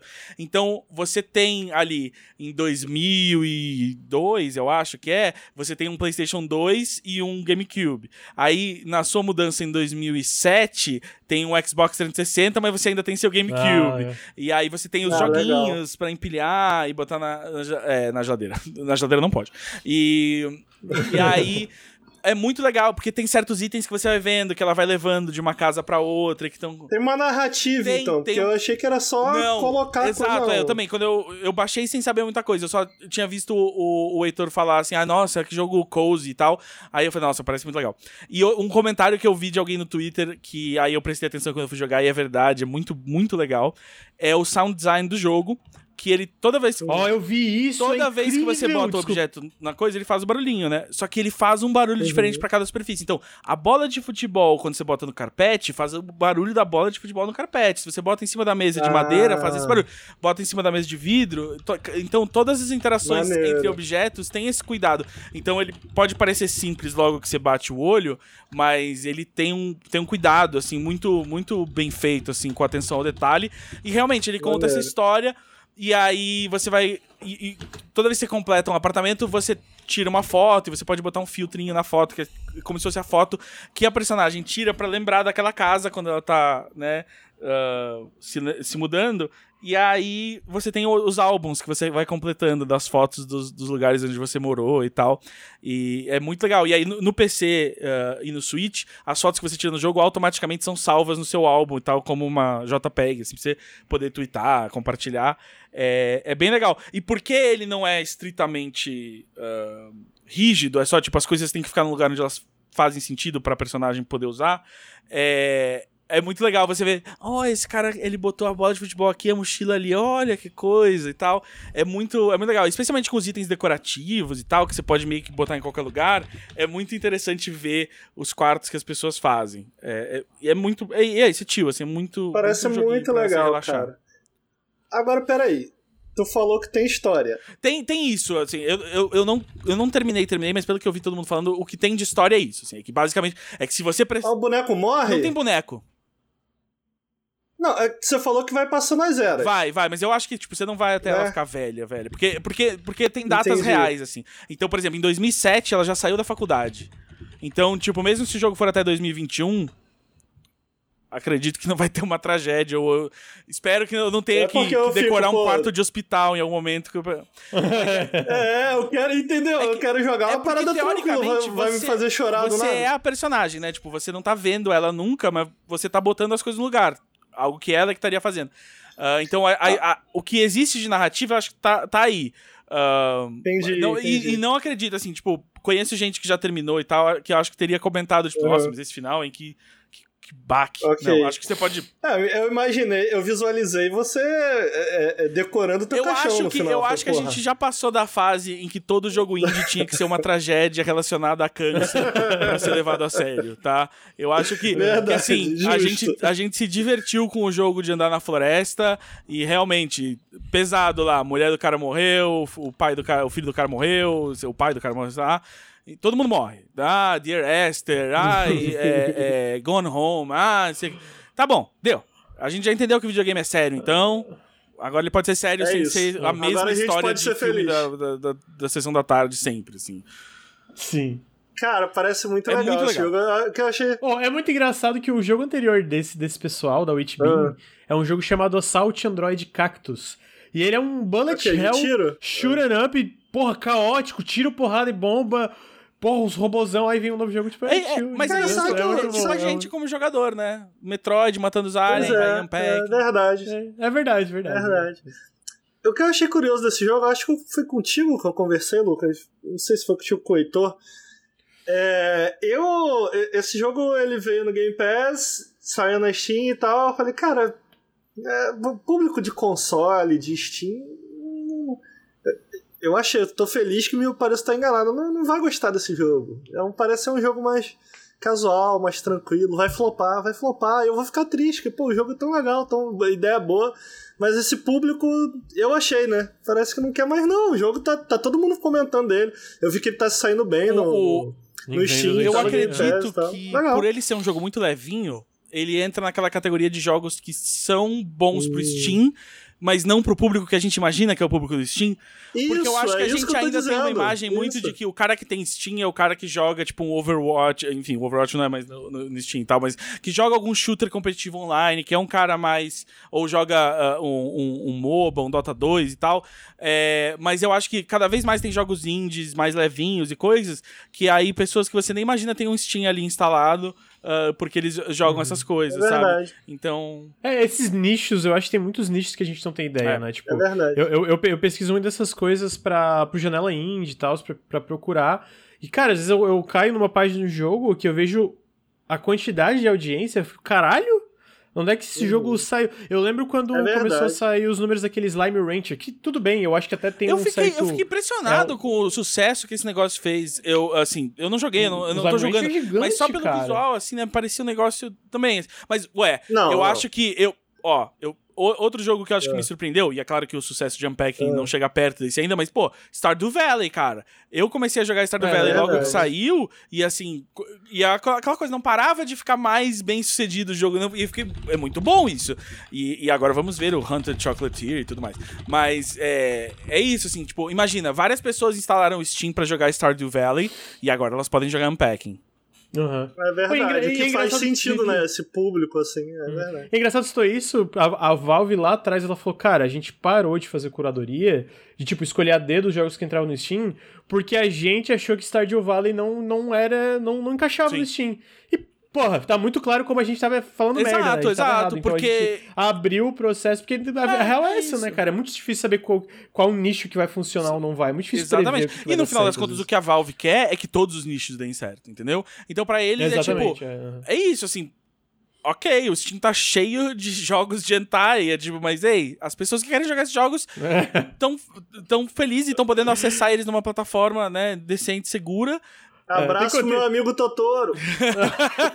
E é isso. Tem, coi- tem coisa que tem que filtrar, tem que tirar umas coisas ali, mas tudo Não, bem, tá- sempre vai ter coisas que filtrar. Mas aí, tipo assim, tanto um jogo uhum. de hentai que tem alguma coisa que tenha que tirar, quanto um, aquele hatred da vida que eles tiraram. É, total. Entendeu? Sempre vai ter uhum. algum. Assim, a gente espera e precisa cobrar da, da, da Valve de todas as empresas uma certa responsabilidade, porque sim, eles estão. É, it's a business, eles têm responsabilidade com o que eles estão fazendo para gerar lucro ali e. Enfim, né? Não, não compactuar com, com o lucro de pessoas que estão fazendo coisas uhum, uhum. nocivas. Mas quanto a, tipo, realmente, tipo, olha, a, a, gente não pode ser a galera que diz sim ou não, porque a gente entende que a gente tem um bias, né? A gente tem um, uma certa visão uhum, do que, não, é, do que é jogo e tipo, a gente quer atingir pessoas diferentes. Então, assim, mais um ponto para talvez a Valve devesse é, ter um portfólio mais diverso de pessoas trabalhando lá. É, mas, mas, mas, veja que isso tem a ver com, lembra, é. primeiro testaram o Greenlight e, e o próprio Stardew Valley veio do Greenlight e aí depois veio eles, ah, beleza, não precisa de Greenlight, vamos só abrir para todo mundo e tal. E aí fica essa coisa, não, vamos uhum. cobrar e aí aumenta... Ah, tá todo mundo aprendendo ainda realmente como como fazer com o fato de que hoje você depende basicamente de uma, de uma loja virtual para você poder vender. Porque, por exemplo, se eu tava fazendo um jogo indie nos anos 90, eu podia, eu podia vender o disquete da minha casa e te mandar pelo correio. E eu anunciava onde eu quisesse. Mas a venda era entre eu e você. E eu usava o correio uhum. para mandar. Mas hoje não, tipo assim, se eu realmente quero. Eu posso vender um jogo no meu site, você paga no PayPal e baixa um zip mas as pessoas querem comodidade, querem uma certa segurança uhum. ali, uma. Ah, quem é, que tá, quem é que tá me garantindo essa transação? Ué, é a Valve, tá? Ela tá uhum. garantindo uhum. aí. Você pode devolver o jogo, você pode reclamar, tudo mais. Então. Uh, aí você entende que, ah, beleza, então vocês têm que poder dar uma moderada aí, mas ao mesmo tempo vocês também não podem fechar totalmente as portas para algo porque é diferente. Porque as coisas só evoluem, Sim. crescem e se uhum. diversificam quando elas podem ser diferentes, né? Uhum, Justo. Uhum. O que eu ia comentar, de, falando de público diferente, vocês viram a, a polêmica que surgiu no Twitter? Do, dos jovens que estavam jogando esse jogo e não sabiam o que, que era um GameCube, onde botar, o que fazer, e aí estavam travados no jogo não sabia onde colocar. Tipo, o que, que é isso? O que, que é essa? Botavam na cozinha, cara, tá eu, eu, acho que até hoje a gente não sabe o que é um GameCube, cara. Inteiramente. É um você... mistério. É uma air fryer, a galera acha que é uma air fryer. Cara, mas, não, mas é meio estranho, porque o GameCube que tem no jogo, ele tem algum acessório plugado que torna ele difícil de botar em certos lugares. Ele, tipo, ele é um GameCube e tem algo plugado atrás, e eu não sei se tem algo plugado atrás ou eles fizeram uma alça mais estilizada, mas enfim, eu sei que no primeiro hum. apartamento que o GameCube aparece, eu tive que botar ele meio de lado, ao invés de virado pra, pro sofá, eu tive que botar ele de lado. É, fiquei chateado e... com isso, me incomodou. Me incomodou, vou dizer. Achei muito bom. A galera, tipo, cara, eu tô travando esse jogo, o que, que é isso aqui? Onde eu botou isso? Aí ninguém sabia o que era o game. Cara, oh, tem uma. a, a, a, as pessoas. É, é, a primeira coisa que eu desempacotei na segunda casa foi o, é, o, o monitor de, de, tubo vem desempacotado. E aí a primeira caixa que você abre uhum. é a torre do computador. E eu imediatamente, pum, embaixo da mesa do escritório. Né? E eu fiquei. Aí eu olhei pra isso nessa hora e falei, cara, quem não viveu essa época onde que, tipo, o que que eles vão fazer? e essa galera que, tipo, que todos os computadores que eles tiveram na vida foram um laptop, assim, tipo, realmente, assim, você... Uhum. Porque aí você vê também, tipo, o quanto de espaço você perdia, assim, o quanto que tudo era gigante e, e, e só pra rodar Show do Milhão Volume 2. Uhum. Caralho. Show do Milhão jogo, era, era o jogo do Cara, momento, ma melhor franquia brasileira de jogos de PC. Joguei muito, joguei muito. Eu joguei qual muito. qual franquia de jogo brasileiro de PC teve mais continuações do que Show do, Show do Milhão? Teve o quê? Seis é volumes? Verdade. Teve mais de um? É no, mesmo? No PC. Eu, eu tinha, no, é, eu, tinha, eu, eu fui um. até o 3 no PC. No Mega Drive tem dois, uhum. mas no PC tem acho que seis volumes, sete. Alguém no chat vai saber, com certeza, se alguém no chat não postar a foto da coleção deles de todos os volumes. Mas eu acho que é Existia aquela... a franquia mais bem sucedida de, de. em termos de continuações. Claro que a gente tem jogos online e tudo uhum. mais. Mas, assim, Taekwondo foi lançado 82 vezes, né? E tal. Rest in peace. Mas. Show do é, Existia aquela história no, no, no no início da internet, no, no raiar da internet, que com certeza é verdade, porque isso tá na internet é verdade, mas que a galera comprava. ia lá na lotérica, porra, cadê? De onde eu tiro meu ouro Caralho, agora? Que eu ganhei aqui um, a galera milhão. achava que tinha ganhado um milhão. Um milhão. Tinha essa história aí, com certeza é verdade. Mas Cara, é. Pô, assim. O que certamente contribuiu pro sucesso da franquia, eu, eu, né? Usando muito Porra. o Twitter, eu acredito que, um, pode ter acontecido, pelo menos uma vez. Ou, ao mesmo tempo, pode ter rolado aquele fenômeno que é muito famoso no Twitter do vou imaginar um cara para me irritar. E aí, alguém tava É, sentado em verdade. casa e, eu vou imaginar a pessoa mais burra possível. Imagina, se alguém acha que ganhou essa porra, ele vai na lotérica. eu, eu, porque é tão normal isso hoje no nosso pensamento. Tipo, cara, imagina. Sim. E, e aí no Twitter a galera já imagina uma situação aí já tem aqueles prints de WhatsApp.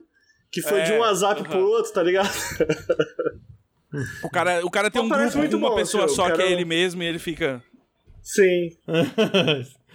Parece muito maneiro o mesmo. jogo. E, Tu jogou no PC, né? Ah, no Switch? Só tem no PC? Tem no Xbox? Não, Não, Tem, né? o quê? Tem? PC, Switch e Xbox. Eu joguei nos dois. Eu É. joguei no Switch e no PC. E no Switch, mas no, no Switch é natural, assim, porque eu tô vendo que é um jogo meio de mouse. é, é no né? analógico, mas eu achei tranquilo. Você controla o analógico no mouse e aí usa o A e o B pra ser o clique esquerdo e direito. Entendi. É mais Aí. legal no mouse, mas é tão legal de jogar deitado na cama no Switch que. Ah, não, ele tem um conforto, né? Meu Deus. Não, e até porque ele. E, e esse joguinho é É, bem então, chill, ele é um, ele Bem é um chill, bom assim, joguinho pra ficar. até dar um soninho e dormir, assim. É tipo ler um livro assim antes de dormir. Você vai acalmando. Ah. E Ah, aí eu acho muito legal, porque eu e minha namorada a gente tava jogando ontem e falando assim, cara, por que, que a Hum. gente tá organizando essa casa aqui ao invés da nossa? Porque, tipo, chegaram uns recebidos ontem, abri ali não joguei É isso. coisa ainda.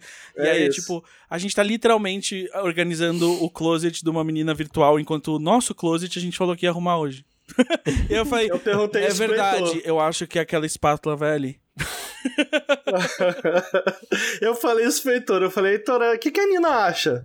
De você tá arrumando uma casinha virtual. Não, não, eu, eu, eu arrumo bastante, eu arrumo bastante. Então, Cara, não, o, pensa o bem Heitor é um, é um garoto pack. muito preocupado com a arrumação. Eh, tão preocupado que sempre que ele janta aqui ele quer lavar a louça depois, mas eu já expliquei pra ele que não lava a louça muito bem. E eu prefiro eu lavar depois que ele vai embora, porque eu já tive que relavar a louça. Exposed. Exposed do Heitor. Não, mas ele é, ele é muito É. bom, ele, ele arruma bem a casinha dele e tal.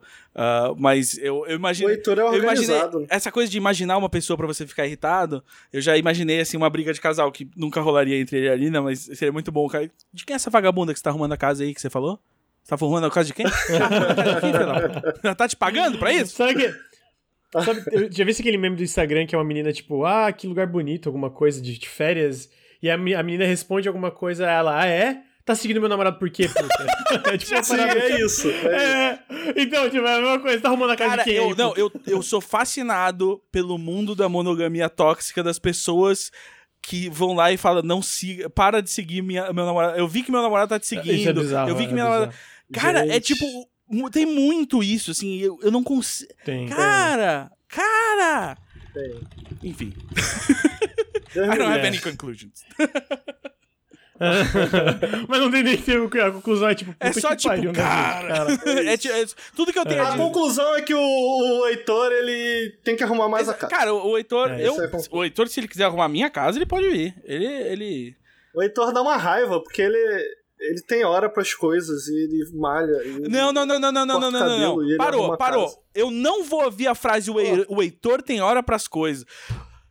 Ah, não! Ih, eu e a. Nina, quando antes da pandemia, a gente se ia levar o menino no cinema, tinha que mentir a hora do filme. Entendeu? Eu marco, eu marco dele vir jantar aqui em casa até hoje e é tipo assim. Que horas? Oito. Oito e meia eu falo. E aí ele? Tomar um banho e tô Que indo. absurdo.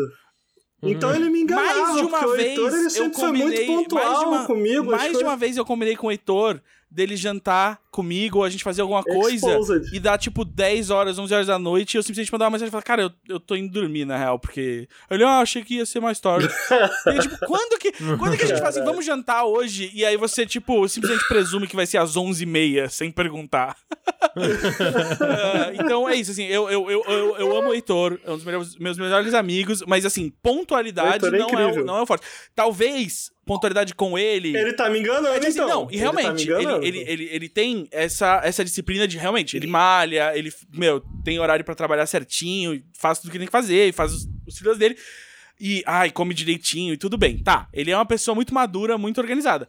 Mas quando você tá falando Uhum. em sair de casa, ir pra algum lugar e tal, Aí uh, pega. a- o conceito de tempo é muito nebuloso ali.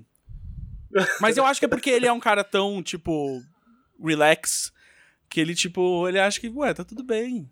E aí, não tá, não tá tudo bem. Então eu É, preciso que você entenda. Já, já valeu o expose do. Heitor, já valeu trazer esse jogo. Então tá aí, Exposed do Heitor e Unpacking. É... O próximo jogo. Bora. É um jogo que eu não botava fé nenhuma. Mas Primeiro. nenhuma. Na E3, quando mostraram, a gente fez a E3 Overnight e falei, gente, parece uma merda. E a gente falou, não, Lucas, que isso? Não parece uma merda. Não, parece uma merda. Não, não, parece uma merda, não, parece legalzinho. E aí eu fui jogar, e o Ricardo jogou bastante também, não sei se o Gus chegou a jogar, ele também pode acrescentar. Eu fui jogar. Surpresa do ano pra mim. Surpresa do ano. Adorei. Eu zerei, eu cheguei a zerar, que é o Guardiões da Galáxia. É desenvolvido pela Eidos Montreal é, e publicado pela Square Enix. Ele é um jogo single player de mais ou menos, eu vou chutar que eu levei umas 20 horas, não sei exatamente quanto tempo que eu levei. Cara, gostei muito do jogo, não esperava, porque eu não sou o cara. Eu, tá, o, o Ricardo esse dia ficou puto comigo no podcast que eu comentei que eu não sou o cara super. que tá super contente com a quantidade de projetos de baseado em Marvel, etc., que estão anunciando. Dito isso, gostei muito mesmo do Guardiões, amei os personagens. Acho que os, os personagens desse jogo são melhores que o do filme, da Marvel, inclusive, uma Uhum. decla- declaração aqui. E queria saber o que o Ricardo acha. Assim, primeiro, eu tava errado em duvidar da dos Montreal, eles são um bom estúdio, né? Então tá aí. Tá São, são um bom estúdio. É, mas eu confesso que eu não esperava que os eu, eu fosse ficar tão apegado nos personagens da história. Eu tava, tipo, verdadeiramente entretido. Eu tenho problemas com o jogo, ele não, não é perfeito de forma alguma. Uhum. Mas eu achei ele muito da hora mesmo, muito polido, muito bonito, muito, Muito longo. polido, você acha? É muito polido e é, é que, tipo, no sentido de Ele ele é ser um- bugzinho, né? Ele é Tem, bugadinho. tem, tem, ele é bugadinho. Eu digo no sentido. Polido quando eu falo. Ele é mais impressionante visualmente do que eu achei que ele seria. Eu acho que é isso que eu Ah, quero sim. É, É, Agora, e- olha só. Ma- maior surpresa do ano? Não, Chronos Max. Como é que é o nome do jogo? Ah, o Scarlet Nexus. Scarlet Nexus. Pô, Scarlet foi, pra mim foi a maior, maior surpresa do ano. Mas é que Agora, sabe o que, que é? Eu não achei que Hum. o Scarlet Nexus ia ser ruim vendo por vídeo. Esse eu achei que ia ser uma Aham. merda. Entendeu? Aí pra mim, tipo, a surpresa vem disso. Tipo, cara, eu achei que isso ia ser Lembrando que muito o primeiro ruim. jogo da Square Enix nessa leva de jogos da Marvel foi muito ruim, que é o, o, o, É, o foi muito ruim, exatamente. Então, realmente, eu, eu, eu- A gente viu pouco desse jogo antes dele sair, eu acho. Né? Ele, tipo, a gente viu aquele anúncio Uhum. no E3, que era só aquele velho bom, tipo, só pra você lembrar que não vão ser os atores do filme. Ah, e aí, Sim. meio que. Eu acho que a gente só ouviu falar dele de novo. Eu acho que. eh, Rolou um beta logo antes de sair, alguma coisa? Não. É, teve um evento de É. preview da, da imprensa, E aí, testaram e tal. Só que, tipo assim, saiu. muito. O que que é esse jogo? Porque ele não. Ele é. Ele é. eh, Mecanicamente, é isso que tipo, eu não entendi. Ele é tipo um jogo de ação em terceira pessoa, porque eu sei que você só controla o Star-Lord, não é isso? Sim, Sim. exatamente. Ricardo, quer explicar, já que tu ia trazer o Ah, jogo? cara, ele é um jogo de ação em terceira pessoa, mas eu acho justo dizer que a- o que trabalha a favor e contra ele, ele é um jogo de terceira pessoa bem, bem diferentão. É, ele não é de maneira nenhuma aquele cover shooter, sabe? Que você tá lá Uhum. um Uncharted e tal. Ele tem um sistema de combate que funciona como um jogo de terceira pessoa de ação, em que você tem que matar, dar tiro e tal, tal, tal. Uma mistura, uma mistura disso com algo. com uma pitada de Mass Effect ali. É, Porque você só controla o Star-Lord e você pode dar comando pros personagens. Curiosamente, cara, tudo que faz esse jogo funcionar, eu acho que a gente vai inevitavelmente focar os comentários desse jogo nisso. É até bom começar pelo combate. O que faz funcionar, a cola que faz esse jogo funcionar, apesar dos problemas que eu acho que tem, são, são muitos. Uhum. O que funciona nele, funciona muito bem, que é a parte narrativa. Por que, que eu tô falando da parte narrativa no combate? O combate, engraçado, cara, por vídeo, ele parecia só absolutamente horroroso. E com Sim. o controle em mãos, ele. Eu não vou usar dizer que é bom, na minha opinião, é claro, não sei o que, que o Lucas achou. Eu não vou Ele usar é dizer que. divertido. É divertido, é, isso, é até difícil de. de, de, de, É porque ele, de ele é explicar clunky, isso, né? ele tem problemas, mas assim, e no final, ali, ali na parte final do jogo, é, tem uma parte final que é muito combate atrás de combate que eu achei um pouco chato, porque daí fica Aham. cansativo. Não, e ele Mas é ele muito cadenciado com combate, né? É, tipo, aham. muito mesmo. Tem, tem, tu passa horas sem fazer nada, e aí ele meio que começa, ok, agora toma aí uma sequência de combate, porque faz muito tempo que você não luta. É, é tão pouco, cara, que a cada. A, a sensação que me passava, lógico que não é exatamente isso, mas ele tem habilidades que você vai desbloqueando ao longo do jogo. Cada combate você meio que ganhava um ponto de habilidade. Cada encontro mesmo. Que, tipo, Uhum. são tão poucos que a barra de experiência ela sobe muito rápido. A cada, cada mínimo combate que tem, tu já passa de nível. Porque Sim. ele tem pouco combate. Então, eu, eu acho que foi uma, é uma decisão inteligente, porque me parece, posso estar muito errado aqui, me parece que os desenvolvedores eles estavam bem conscientes do que, do que eles queriam fazer e de para onde eles queriam ir, no sentido de o que eu acho legal. Eu acho que esse é o ponto que trabalha a favor dele. É, cara, a gente tem um combate aqui, mas ele. vamos brincar, vamos se divertir é, com isso só, daqui? Só, só, tipo... só pra explicar como ele funciona, mais ou menos, que uhum. o Gus tinha perguntado, o Ricardo, antes de chegar na, nos minuci no, no, no, minucio Sim, claro. no, minucioso. Basicamente tem o Star-Lord, é, tu controla. Ele é o personagem que tu controla, como tu tinha falado, o Gus, ele basicamente uhum. controla. E com o gatilho. Gatilho não, é o RB, é o LB, né, Ricardo? Tu lembra se é o RB ou o LB? Eu preciso, é eu preciso que vocês lembrem. Eu acho que isso é essencial pra mim. Se vocês não Pera... lembrarem, eu não vou conseguir. é, mas do que que tu tá falando? Que é onde tu usa, porque daí basicamente o que, que tu faz? Tu controla o Star-Lord e a parte do combate que tu pode fazer com os outros membros do Guardiões é que tu pode dar comandos para eles é, usarem habilidades especiais, que aí tu pode combar habilidades entre eles com as tuas próprias habilidades. E aí, num desses dois que eu não lembro qual que é, que é onde tu usa esses comandos, né? Um tu dá Lacon. É o LB, é o LB. É, e aí, basicamente, tu pode fazer esse e aí, pra tu superar esse, esses momentos, pra tu superar, pra tu vencer esses desafios de combate, tu tem que juntar as habilidades dos guardiões e enfrentar essas criaturas que têm pontos fracos. É porque é, ele, é, ele é simples, né? Tipo assim, uhum. é, ah, o que você faz no controle de Star-Lord? Cara, tu dá tiro. Dá tiro. Que, tipo, e tem um, é, é tem um é isso, é só isso mesmo, cara, sabe?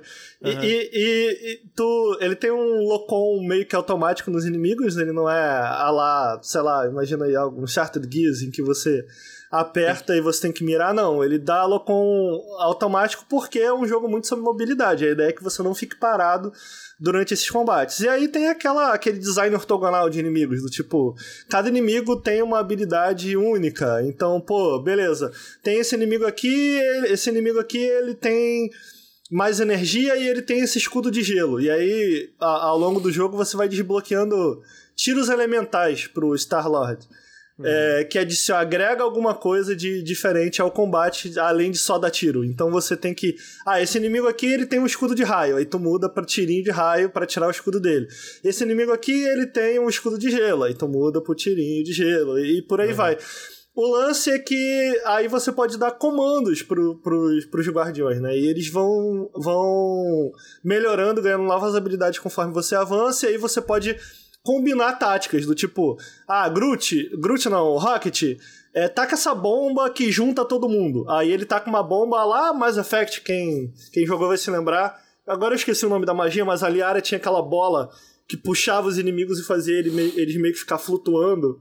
Uhum. É, e aí tu, pô, Groot taca essa granada. Aí o Groot, o Rocket taca essa granada. Aí ele taca.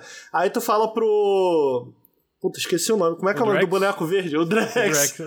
tu fala, Drex, pula e cai ele em cima é deles. Aí o Drex vem, pula e. Ele é azul? Eu, eu achei não, que era eu, verde. A não, ele é verde. Ele é azul, ele é... não é? Mas o Rocket chama eles de verdões. Então ah, é, ficou é, verde vi, pra mim. Mas peraí, o jogo é em português? Ele é, ele é meio azul.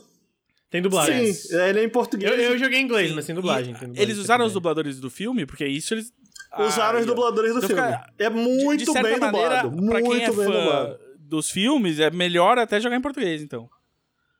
Eu tô jogando em português, cara. Se bem que a pessoa é, que é fã dos filmes muitas eu vezes acho... não viu filme em, dublado. Mas enfim, eles fazem o que eles podem. Sem qualquer lance. Eu tava comentando da narrativa e o... Eu, eu não gosto muito do combate, eu acho que o combate ele é divertido. Tu se ele move funciona. e tu dá tiro. Tá ele, ele, funciona porque ele é bem cadenciado, eu acho. No Sim. final ele não é.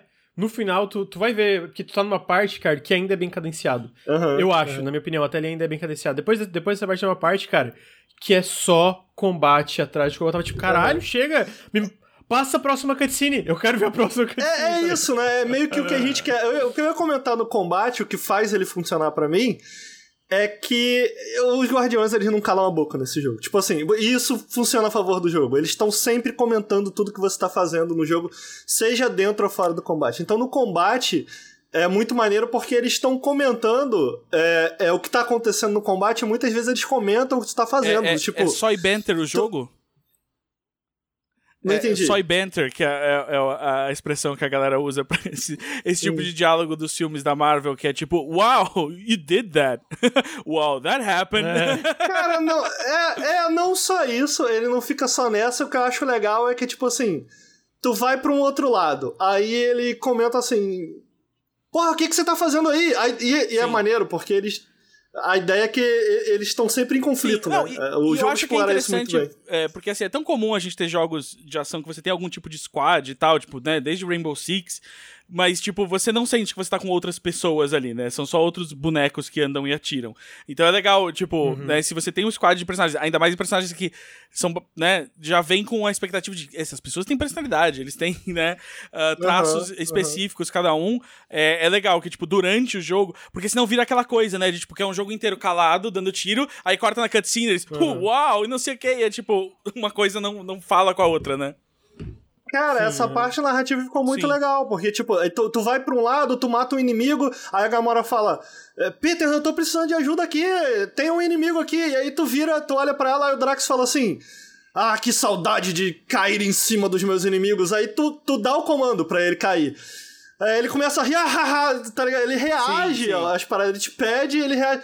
Então, tipo assim, essa parte narrativa no combate ficou muito bem explorada. No combate não, como Sim, um todo. eu, acho que é, muito bom. Eu, eu acho que a grande cola desse jogo é a parte narrativa, que funciona É, muito eu bem. acho que deve ser muito bom também por causa disso, que é, que é, tipo, eu acho que integra mais toda a parte narrativa ao jogo, porque é isso, né, assim, há tanto tempo eu fico pensando, especialmente também em jogo de super-herói, assim, que o jogo baseado em filme e tal, tipo, do Homem-Aranha, essas coisas, era sempre assim, era tipo, era um jogo e aí tá ali, combate, combate, combate, combate, e aí do nada, tipo, uma cena igual a do filme e tal. É, ok, agora volta pro combate. Com- Combate, conversa, combate, É. conversa. Isso ficou muito legal. De verdade, ficou- eu não sei o que, o Lucas achou, eu acho que pra mim é o grande destaque do jogo. Porque não, não só dentro, como fora do combate. Então, quando você tá fora do combate, explorando os planetas, ele é um jogo bem linear, mas ele meio que é, tem algum espaço pra exploração. E você tem que, sei lá, pedir ajuda da Gamora. E a Gamora ela consegue fincar a espada numa plataforma e ela te joga pra cima. Só que o jogo te dá a opção de quando você encontra desafios de plataforma ou desafio de progressão pra continuar navegando pelo cenário, ele te dá a opção de você escolher. Então, sei lá, tu acha um buraco, tu fala, tu pode mandar o Rocket direto, porque tu, pô, beleza, o Rocket é pequeno, talvez ele passe aqui. E aí ele reclama, ele fala, mas ele vai lá. Mas tu pode também pedir pra outro personagem, tipo, é, Groot, você consegue passar aqui? Ou então, é, é, Drax, você consegue passar aqui? E ele, pô, tu, tu tá brincando comigo, tu acha que eu vou entrar aí? Eu jamais vou entrar aí. E aí ele não fala só disso. E aí ele fala disso e fala assim: Isso me lembra aquela época em que a gente visitou tal planeta. E aí eles começam a conversar de um bagulho. Nada a Aham. ver, tá ligado? Parece o Ricardo no Periscópio, mano. Nada a ver, cara, é maravilhoso. Tipo assim. E é outra, uma outra coisa que eu achei muito legal dessa parte de narrativa enquanto explora e tá no combate é que não é, é scriptado. Então, tipo assim, eu joguei, eu joguei algumas fases mais de uma vez, eu vou, vou falar um pouco mais sobre isso mais pra frente. Mas o, o, o- Tipo, me lembra muito Dragon Age Inquisition, do, do- da série Dragon Age, em que os personagens eles têm conversas, mas elas surgem de uma maneira aleatória. Então, tipo assim, eles têm algum. É lógico que eles têm algumas conversas que vão rolar, mas eles têm muitas conversas até tu chegar do ponto A ao ponto B que são meio que aleatórias. E, cara, é muito maneiro isso, porque quando eu rejoguei a fase, tinha várias histórias, várias coisas que eles iam falando ao você atravessar de ponto A ao ponto B que eu absolutamente não tinha ouvido. E os diálogos são legais, eles são engraçados. O, o, o roteiro é bem feito nesse sentido. O diálogo é realmente engraçado. Eu acho que é um jogo muito bem escrito, cara, de verdade. muito assim. bem escrito. E, muito e- bem e- escrito. e é um pouco. Eu acho que uma das razões que eu não tava botando tanta fé no jogo, mesmo é, com eles falaram, os escritores e tal, é se tu pega o jo- jogo anterior da Eidos Montreal, eu gosto do jogo. Qual é Shadow o of the Tomb outro? Raider. Tiff? Qual é o Shadow, outro? Shadow of the Tomb Raider, Shadow. o, jo- Ah, o jogo sim. anterior.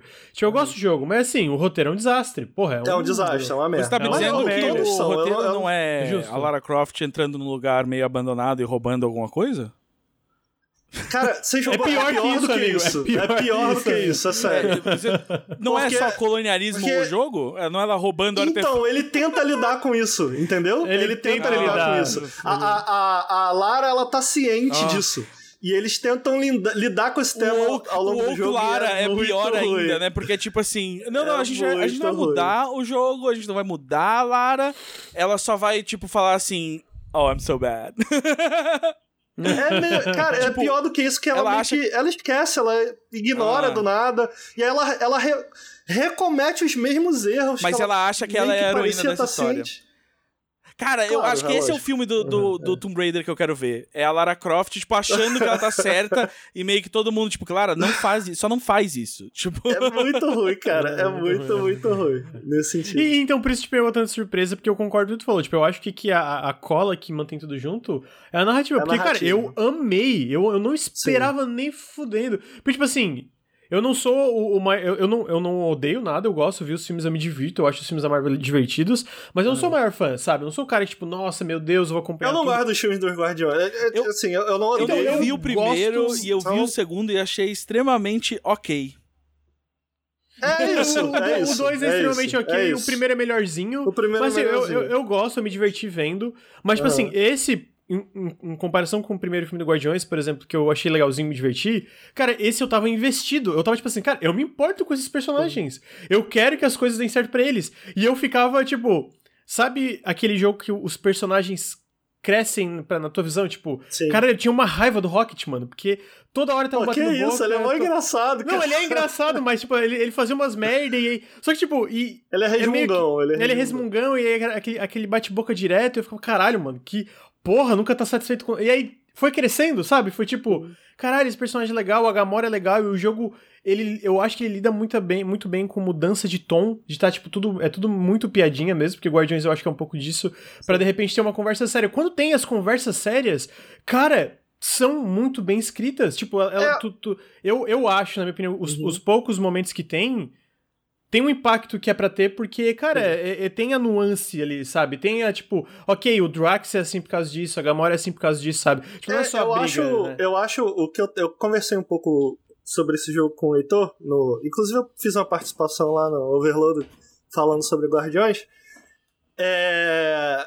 E uma coisa que a gente conversou é que eu acho que esses momentos, tanto os momentos mais engraçados como os momentos mais dramáticos da trama eles funcionam tão bem, e por isso eu fiz questão de falar de como a narrativa é bem explorada enquanto você joga, não só é, é, durante as cutscenes, porque eu acho que é isso que faz os, os grandes, os, os grandes e os menores momentos, primeiro, poderem descansar entre si, né? Então, tipo assim, uhum. não é um jogo que é dramático o tempo inteiro, não é um jogo que é engraçado o tempo inteiro. Ele sabe, ele sabe descansar as duas coisas, ele sabe a hora é, é, ele sabe exa o exato momento em que ele tem que mudar o tom e, e como e quando, sabe? Porque é, boa parte das coisas mais engraçadas são exploradas enquanto você joga. Você pode tomar algumas decisões enquanto você explora esse jogo, então tem um momento, pelo menos, que eu achei engraçado, que você tem que é, é, é atravessar uma ponte e os guardiões eles começam a conversar, tipo, cara, como a gente vai fazer, chegar lá, o que, que a gente pode fazer. E o Drax, ele pega o, o, o Rocket e a dublagem é mar... Sério, a dublagem desse jogo em PTBR é incrível. Eu botei em PTBR porque como eles estão o tempo todo falando dentro e fora do combate, na minha língua nativa, deixa de virar ruído. Em inglês meio que vira ruído. Eles estão o tempo inteiro falando durante o combate. Vira ruído, sei lá, tipo Tales of Arise, que os bonecos eu joguei em japonês e eles ficam Naruto, Sasuke! E tu, tu tem uma hora que tu nem tá mais prestando atenção neles. É, é, em PTBR eu consigo ouvir eles, mas eu não, não sei, para mim isso, de alguma maneira isso faz sentido para mim. Uhum, é, e aí eu tava nessa ponte, e aí o Drax pegou o, o Rocket e ele fala: Vamos jogar o pequenino do outro lado? É, e, e o Rocket, filha da puta, me larga. E aí tu tem que decidir, tipo, tu joga ele do eu outro lado. Eu não joguei, eu fiquei com dó, mas depois. Eu joguei, mano, eu joguei, eu joguei pra caralho. E é muito engraçado que tu joga ele do outro lado. E aí ele, seus filha da puta, vai tomar no cu, eu não sou pedra pra vocês me tacarem. Aí a Gamora, bom, pelo menos ele não tá atirando, né? Ele tá, tá, tá, tá começando a dar em todo mundo, é muito engraçado, é muito legal. É, então, tipo assim, eu acho que é, é, um, é, um, é um. Essas partes dramáticas e toda a, a forma que o roteiro é construído, eu e o Heitor, a gente concordou que funcionam justamente porque é videogame, sabe? É, Eles uhum. souberam explorar muito bem essa parte de como Pô, explorar... sabia que muitas do pessoal que escreveu... Desculpa, só pra dar uma dica que eu achei interessante. Claro, claro. Muito do pessoal que escreveu os roteiros, os diálogos entre os personagens, era a galera que participava do do Quality Assurance, né? A galera que testava o ah, jogo, né? Que eu acho que faz sentido, porque eu imagino que a, ah, a pessoa que tá ali fazendo Quality Assurance não é necessariamente só isso que ela é especializada, às vezes, né? Às vezes é uma parte de entrada pra indústria de jogos, mas não só isso, é gente que eu acho que pega muito ritmo das coisas, por ter, ter jogar tantas vezes as coisas, testar, entende quando ou não, não quando, quando inserir ou quando não inserir, né? Porque eu vi um tweet de uma mina que trabalhou no Quality Assurance falando, ó, oh, você... Legal, legal. Pegar a maioria de todos, vocês estão amando os diálogos, quase todos os diálogos, assim, alguma coisa não especificou, foram escritos por gente do, do, do, do, do Quality Assurance. Então, tipo, valorizem Sim. mais essa galera, né? Enfim, interessante, interessante. É, porque é, o que eu tava querendo dizer com isso, de como o roteiro é bem explorado justamente por ser um videogame, é que tem cenas, cara, que tocam. Eu acho que tem alguns personagens, a gente, quem assistiu aí os dois filmes dos Guardiões, eles focam bastante no no Star Lord, né? Não que o jogo não foque, ele foca, mas por ser um jogo, ele tem mais tempo para explorar os outros personagens. Ele dá bastante tempo de tela aos outros personagens também. E, cara, é surpreendentemente incrível, para ser bem sincero, como eles conseguem dar tanta, tanta alma para esses personagens, especialmente o Drax, cara. Cara, o Drax é, me né? pegou de O cara, o Drax Mano, é, ele é porra, cara. Foda, cara. Puta que pariu, cara. Eu lembro que no final do jogo eu tava tipo assim, cara, eu eu, eu cara, tipo, eu tava em dúvida qual era meu favorito. Mas o Drax estava ali porque, cara, ele é muito incrível. E o próprio. E é engraçado porque o Peter Quill nos filmes eu acho ele meio chato. E no final desse jogo eu tava amando o Peter Quill, cara. Tipo, fazia cara... todo sentido ele ser o cara que, entre aspas, lidera eles, tá ligado? Sim, mano, e o Drax sim. me pegou. Porque o Drax teve, tem umas partes que eu ficava, caralho, mano. Tem uma, umas camadas de profundidade que o filme não explora de forma alguma, por, por ser um filme, que Isso. são exploradas nesse não, jogo, e, e, que é e, muito legal. E que cara. se fosse explorado num filme, eu fico pensando se não ia ser uma cena forçada ou clichê. Pra, pra, a gente não pode dar spoiler aqui, tá, seria injusto com quem tá ouvindo, porque a gente tá falando que é tão boa a narrativa, seria uhum. injusto dar spoiler. Mas tem dois, pontos, dois momentos, cara, um do Star-Lord e um do Drax, que me pegam muito nessa, na narrativa desse jogo. Enquanto você vai avançando, tem sempre flashbacks da relação do Star-Lord com o, o. com a mãe dele, né? Uhum. Na Terra ainda. E tem um certo momento em que o jogo meio que faz você entender por que esses flashbacks eles foram importantes até ali. Que, meu irmão, eu queria poder falar disso abertamente, porque me pegou, bicho. Me pegou, uhum. assim.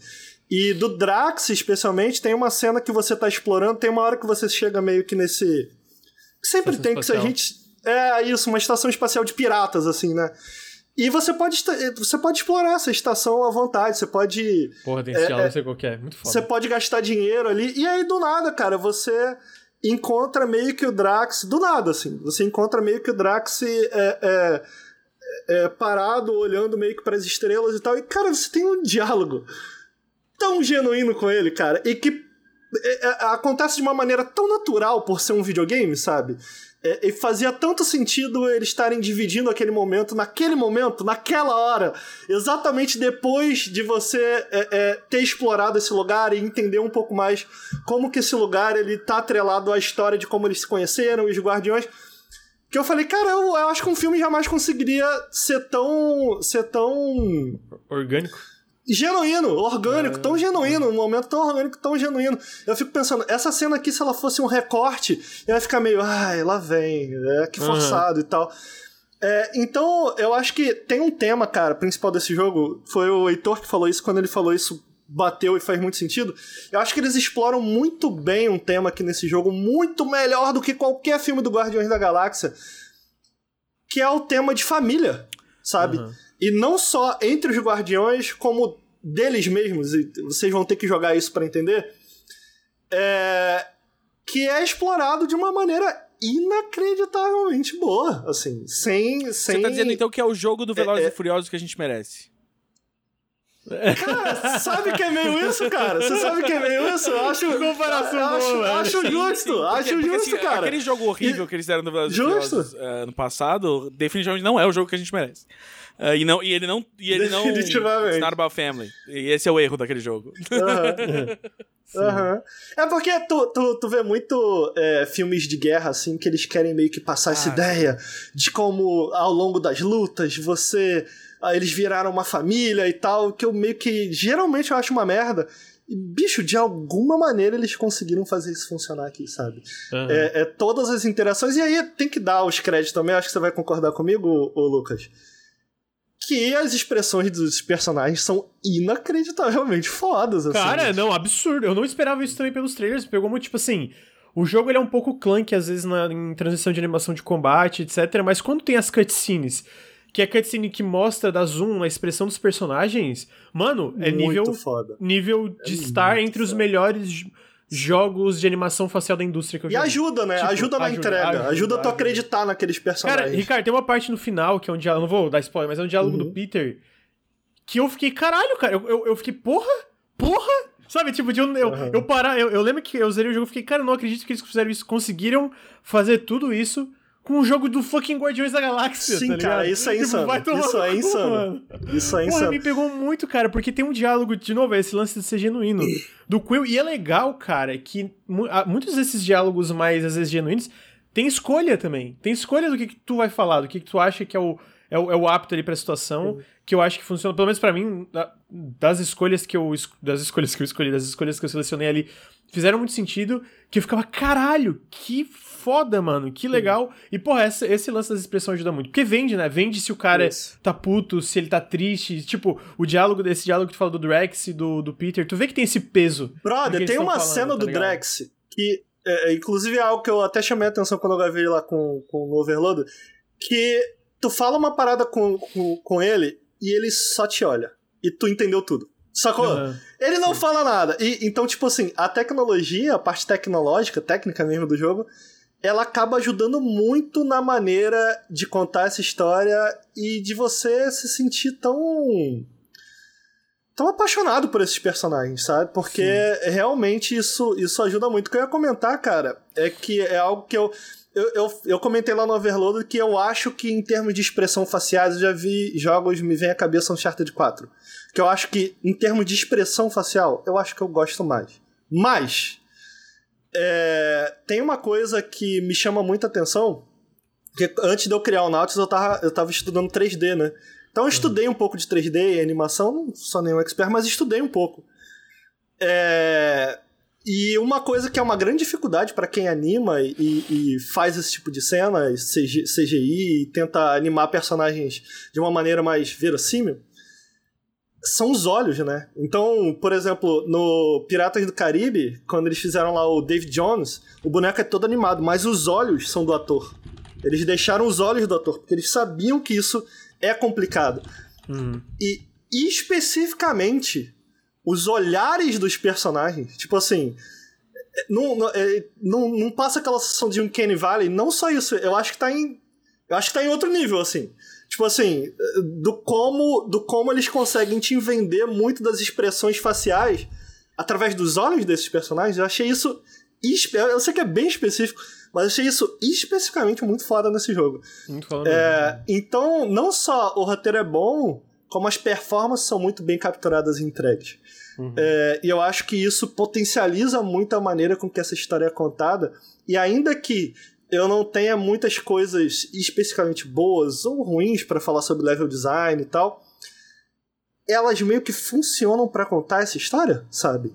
Uhum. É, eu não sei se você concorda, porque, tipo assim, o que, vai, o que vai ficar na minha memória, eu tenho certeza, após acabar, eu ainda não zerei, eu tô no finalzinho, faltam dois capítulos pra eu terminar. É a história. É tipo, como esses personagens foram explorados ao longo do jogo, como o roteiro é super bem fechadinho, sabe? Não tem ponta sem nó.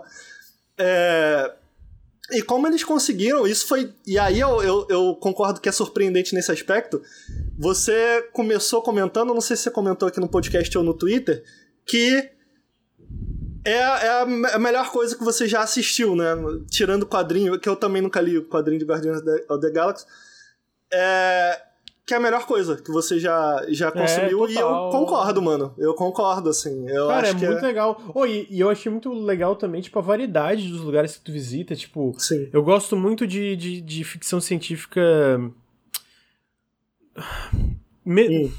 Tô tentando achar a palavra. Sabe aquela. Ó, vou, vou dar um exemplo. Eu, eu vi recentemente Duna, eu gostei bastante de Duna. Uhum. É, mas sabe o Duna, aquela ficção científica? Eu vou usar a palavra pesada, que é tipo tudo muito. É um pouco monocromático as Aham. cores, é tipo, tem aquele negócio tipo, ah, meu Deus, tá tudo, todo mundo vai morrer, tá tudo dando errado.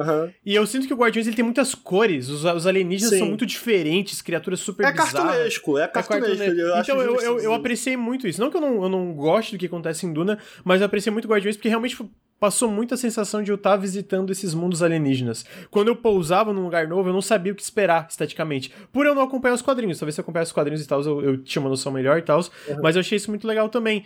E, cara, pô, realmente, a narrativa, cara, ô, 100% vendido. Cara, todos os personagens eu gostei. Todos, mano. Sim, tu, tu, tu sim, conheceu o sim. Cosmos já?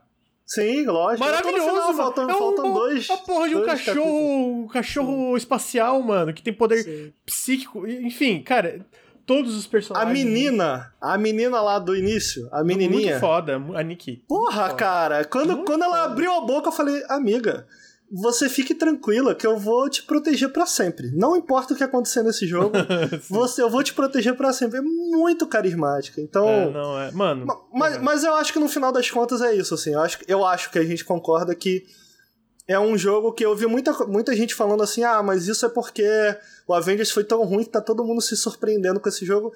Sim, sim, eu acho que a surpresa vem um pouco disso, eu esperava o pior. Mas não é porque Avengers é ruim que eu achei esse jogo bom, definitivamente. Não, é. Eu acho que ele tem méritos próprios.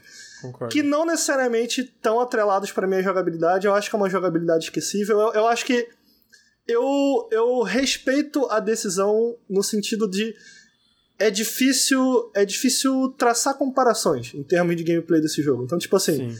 eles realmente foram atrás de um lance próprio em termos de jogabilidade. Mas não é, uma, não é, não é particularmente bom ou ruim, sabe? Tá Sim. lá e eu acho que Funciona, funciona. acho que serve a fun- história. serve Mas eu não sei se você concorda, funciona por conta dessa cola, pelo menos pra mim. Aham, tipo, Concordo, concordo. que é a parte narrativa, de como eles conseguiram atrelar isso a uma narrativa não linear, a uma narrativa não scri- scripada, com diálogos divertidos. É, e eu acho que tem uma outra coisa que vale citar, eu comentei mais cedo que eu tava rejogando algumas fases. É, logo no início, eu acho que eu posso falar isso porque tava no trailer da, trailer da E3.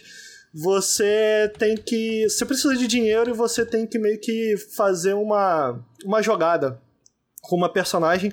Você vai vender um membro do teu esquadrão, que precisa ser um monstro, porque ela coleciona monstros.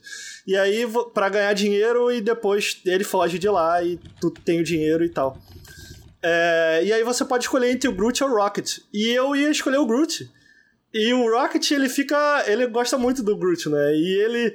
Ele não é um monstro, você não pode tratar ele dessa maneira, a gente não vai enjalar ele e tal. Eu sou um monstro. Que tá atrelado à narrativa e à história do personagem, que eu fiquei com pena do Rocket. Eu falei, cara, tá bom, vai você então. É, eu também, eu também. Né? Eu fiquei com também. Cara, porque eu escolheria o Groot, só que ele, ele reclama tanto que eu falei, cara, tá bom, velho, vai você.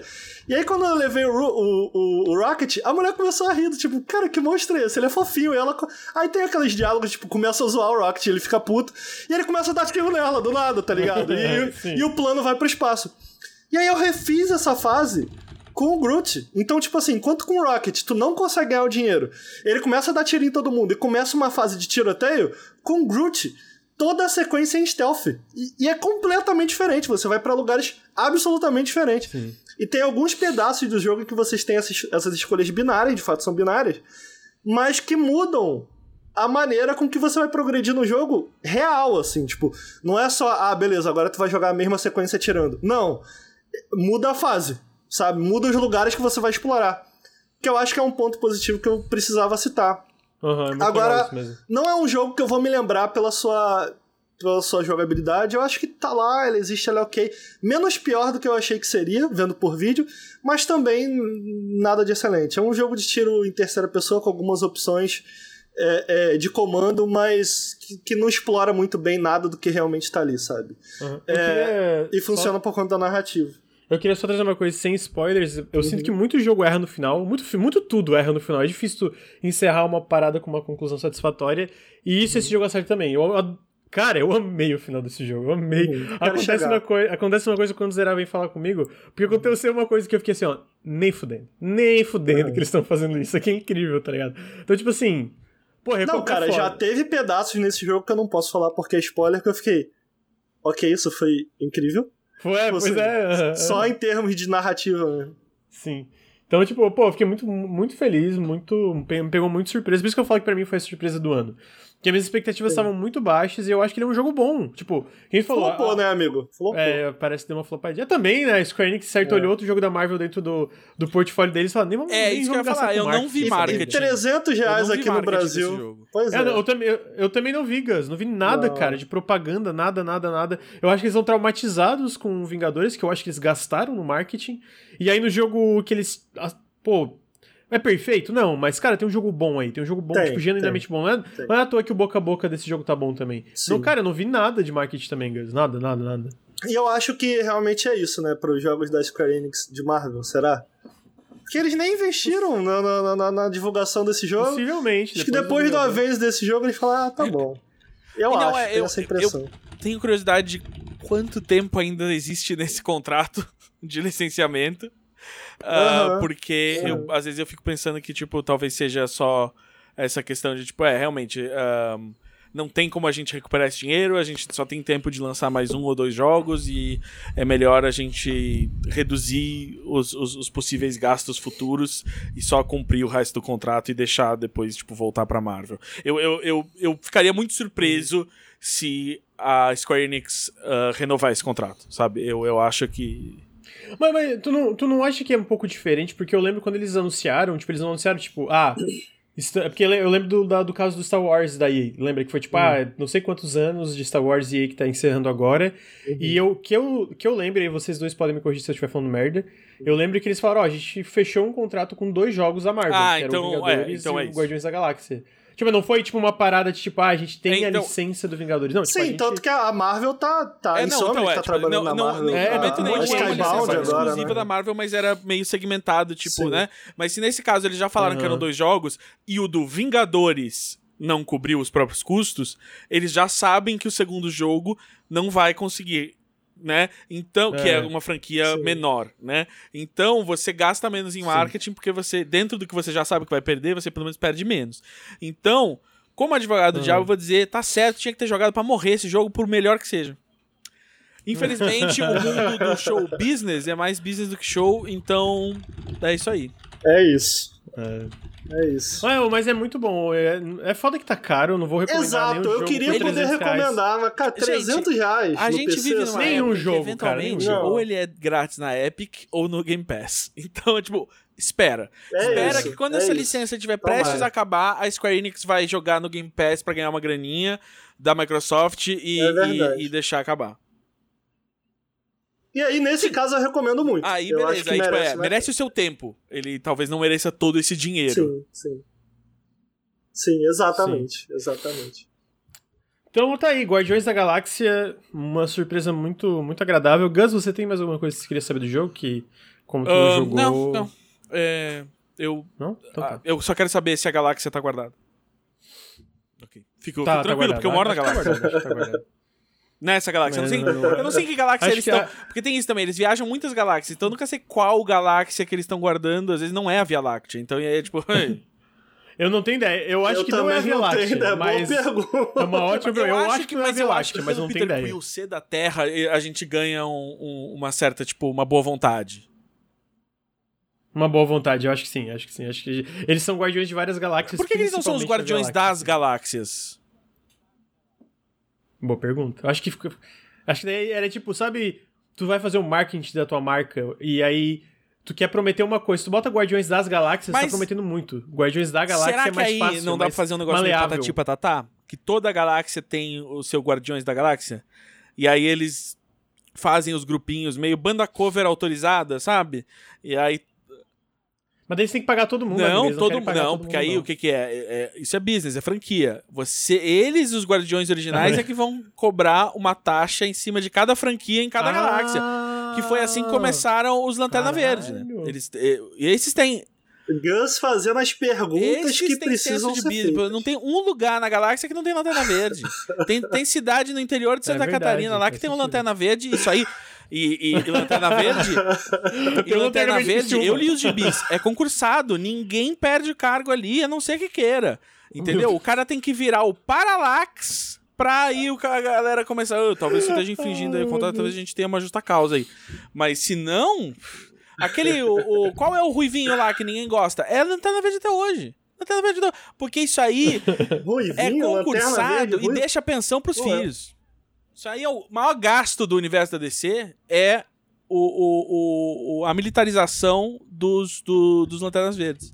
Isso aí é um. Se, se precisasse cortar custo. Em primeiro lugar, o Batman tinha que pagar mais imposto. E em segundo lugar, a gente tinha que rever os Lanternas Verdes. Uhum. As lanternas são geniais, realmente. São agora geniais, agora mas- que você tocou nesse ponto, eu percebi isso.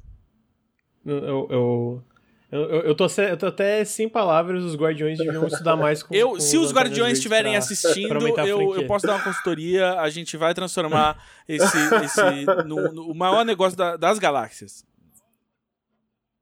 Então tá aí. Lucas. Guardiões das Galáxias. Oi, amigo. Queria fazer a conexão porque Hum. eu tenho uma questão. Pode fazer já, vai. Jurax World Evolution 2. Dois. Eu gosto da, da. Como é que é o nome da empresa que faz isso? A Frontier, né? A Frontier, isso. Frontier ela faz o. Ela faz um jogo que eu gosto que é o Elite Dangerous, pra quem não sabe. E aí. E aí, uma vez por ano, pelo menos, eles lançam umas paradas lá pro Elite Dangerous. Só que toda vez que eles lançam uma parada nova pro Elite Dangerous, é sempre muita promessa, pouca execução e tudo mal feito e bugado. É evolução? World Evolution.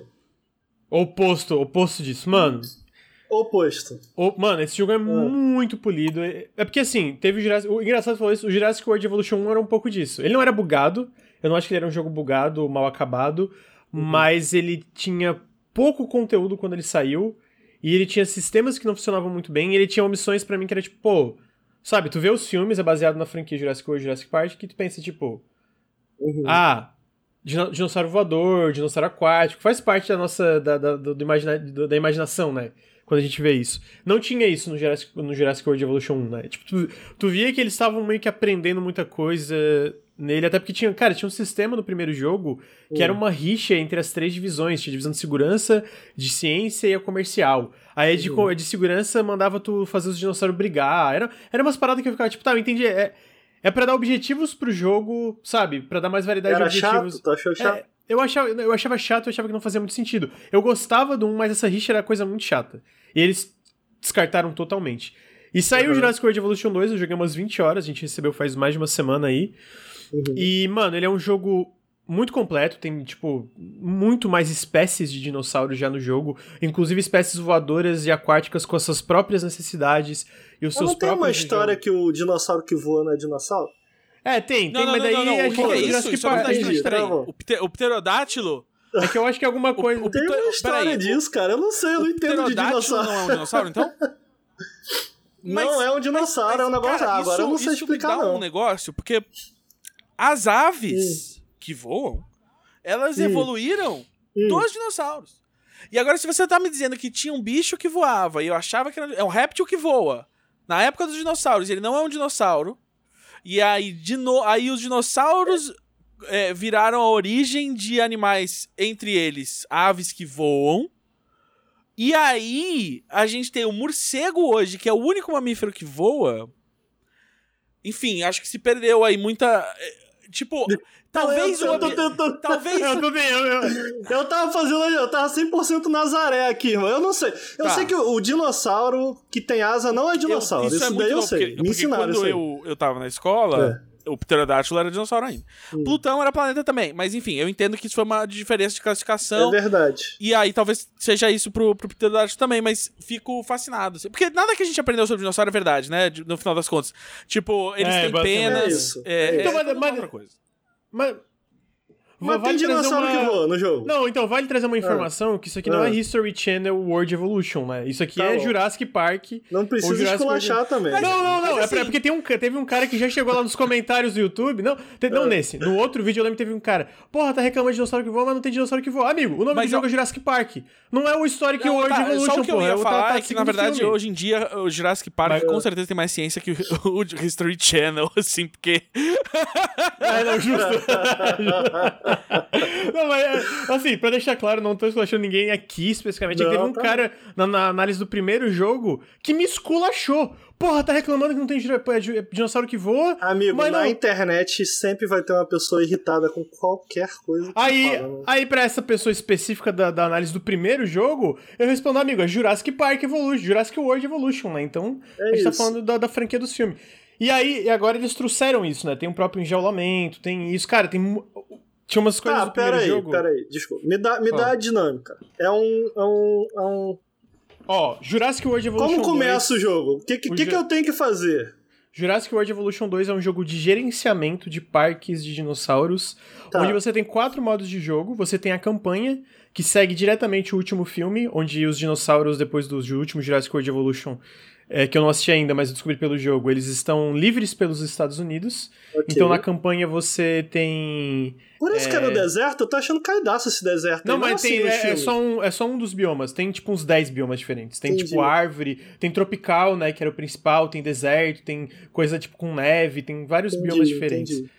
E aí eles estão espalhados pelos, pelo, pelos Estados Unidos, e aí tu tem uma campanha com cinco missões, que para mim é meio que um grande tutorial, é ainda legal, mas tipo, é bem mais simplificado, que uhum. te ensina várias mecânicas básicas do jogo. Então, como funciona é basicamente, tu tem esses ranks do teu parque, e como tu aumenta o rank, é tu fazendo o parque mais atrativo possível. Então tu cria enjaulamentos, é, consegue botar dentro desses enjaulamentos a maior quantidade de dinossauros possíveis, deixar os dinossauros felizes, deixar o parque seguro. É um zoológico, então. É basicamente um zoológico Entendi. de dinossauros, tá ligado? Então, e aí tem desastres naturais, e aí dentro dos desastres naturais as cercas podem quebrar, e os dinossauros fogem, tu tem que ter abrigo Eles comem pessoas? Comem pessoas, eles Eita. pegam elas, comem pessoas. E aí tem que ter os abrigos de segurança para quando acontece isso. Então é bem, tipo, é, é aquele lance de jogo de gerenciamento clássico de, cara, tu tem todas essas dinâmicas e dentro dessas dinâmicas, tu tem que deixar tanto as criaturas, nesse caso os Mas dá pra fazer um FC Sauro? Tipo, tu bota os malucos numa na dá, jaula. Dá. dá. Caralho, aí é gótico. Tipo, é, tipo, se tu bota, por exemplo, um Tiranossauro Rex e um Brachiosauro, aquele pescoçudo. Mas aí é... a galera vai assistir? Tem gente que vai lá, é. Não, eu, eu, eu, eu, não cheguei em nenhuma parte do jogo onde a galera gosta de ver isso. Se, tipo, tem Entendi. dinossauro morto ou doente no teu parque, tipo, teu rank cai, né? Mas tu pode fazer isso, tá ligado? Tu pode botar Entendi. duas espécies que não se dão e elas começam a se brigar. E aí tem toda a parte de incubação, porque tu pesquisa fósseis para pegar o DNA, para incubar um dinossauro. E vem aí, do mosquito tipo, também? Vem do mosquitinho também, que tu Olha pega o fóssilzinho. E aí, tu, se tu, tu não tem o, o, genoma 100%, ele pode nascer, tipo, mais fraco e etc, né? Então tem, tem várias dinâmicas de um jogo de gerenciamento que estão ali. Inclusive, ele é muito polido de, tipo, tu tem às vezes um dinossauro que foge, tu quer sedar ele, tu pode pegar controle do helicóptero e aí vira um jogo de terceira pessoa de tiro. Tu vai oh, caçando o dinossauro, assim, tipo, pra uhum. sedar ele e tal. Então, tipo, tem várias mecânicas e, cara, tá muito polido. O jogo tá lindo. No primeiro Jurassic World Evolution, quando os dinossauros brigavam, parecia um jogo por turno. Eles ficavam dando patadinha, sabe Pokémon? Uhum. Tipo, meio que não, não, não, não era uma briga mesmo. Sim. E agora eles mudaram tudo para os, os dinossauros terem mais interações entre si. Então dá, uhum. dá aquela, vende aquela, aquela fantasia, né? De realmente. Tipo, tu vê no trailer que tá passando, tipo seja às vezes é uma, uma, uma brincadeira entre dois dinossauros de um, uhum. de um de um de um Ai, uma, uma, não é uma matilha com matilha uhum. de lobos. Mas um coletivo. É, mas qualquer tipo que seja um ah, coletivo de dinossauros aí. Isso, obrigado, cara. Mas, mas eu queria dizer a palavra, que, então ele é muito similar ao Guardiões é. da Galáxia, né? Que é sobre a interação entre esses personagens também. De certa maneira, você sente que você, você percebe ali quando é uma família de dinossauros? Você percebe? O jogo é sobre isso. Vamos ter que ligar pro Heitor e perguntar se esse jogo também é sobre família? sobre família. Será que esse é o. Ou será é o que é, é porque ele assiste muito que a gente merece? Pode ser também. Mas eu acho que esse. Hum, ele tem essas interações e é legal, mas hum. eu sinto que. Ele é um pouco previsível depois que tu entende os sistemas dele. Que eu acho que é um problema. Que assim, cara, não é um problema. Porque eu acho que quando tu entra nesse jogo, muito da ideia da galera é tu fazer aquele parque dos sonhos, tá ligado? Tipo, uhum. é, e cara, nisso ele é muito bom. É um jogo que eu Vou fazer é uma maquete, é isso que tá querendo dizer. É, ele, ele é aquela... esse lance de maquete virtual com, com sistemas que podem te levar a uma imprevisibilidade dentro dessa maquete. Tem os dinossauros brigando, uhum. tem uma campanha. Tem um modo, tem quatro modos, né? Que eu tava falando. Tem um modo que o meu preferido é o modo Teoria do Caos, que ele te bota nos momentos icônicos da franquia, tipo, na criação do primeiro Jurassic Park. E aí fica, uhum. ah, tu uhum. consegue? E aí, inclusive, ele é, ele é, todo dublado em PTBR, mas tem a dublagem original com os atores originais dos filmes. Ah, então tem, tem o Jeff Goldblum narrando e tal, tal, tal, fazendo as coisas. Uhum. Então, tipo, ele nisso de tu criar um parque, tu cuidar dele, ele faz muito bem. Tem muito mais customização, dá para tu fazer, cara, até a parte de colorir construções especificamente, que o primeiro jogo não tinha nada de customização. Era tipo uhum. um bioma, era bem cru, sabe, nesse sentido. E esse jogo não, ele tem vários biomas, tem, porra, uma porrada de espécies, tem aquático, aí tu pode botar, tipo, espécies diferentes dentro do mesmo enjaulamento e tentar criar essa dinâmica para eles viverem bem. E aí se eles se brigam, tu tem que pegar e levar e curar.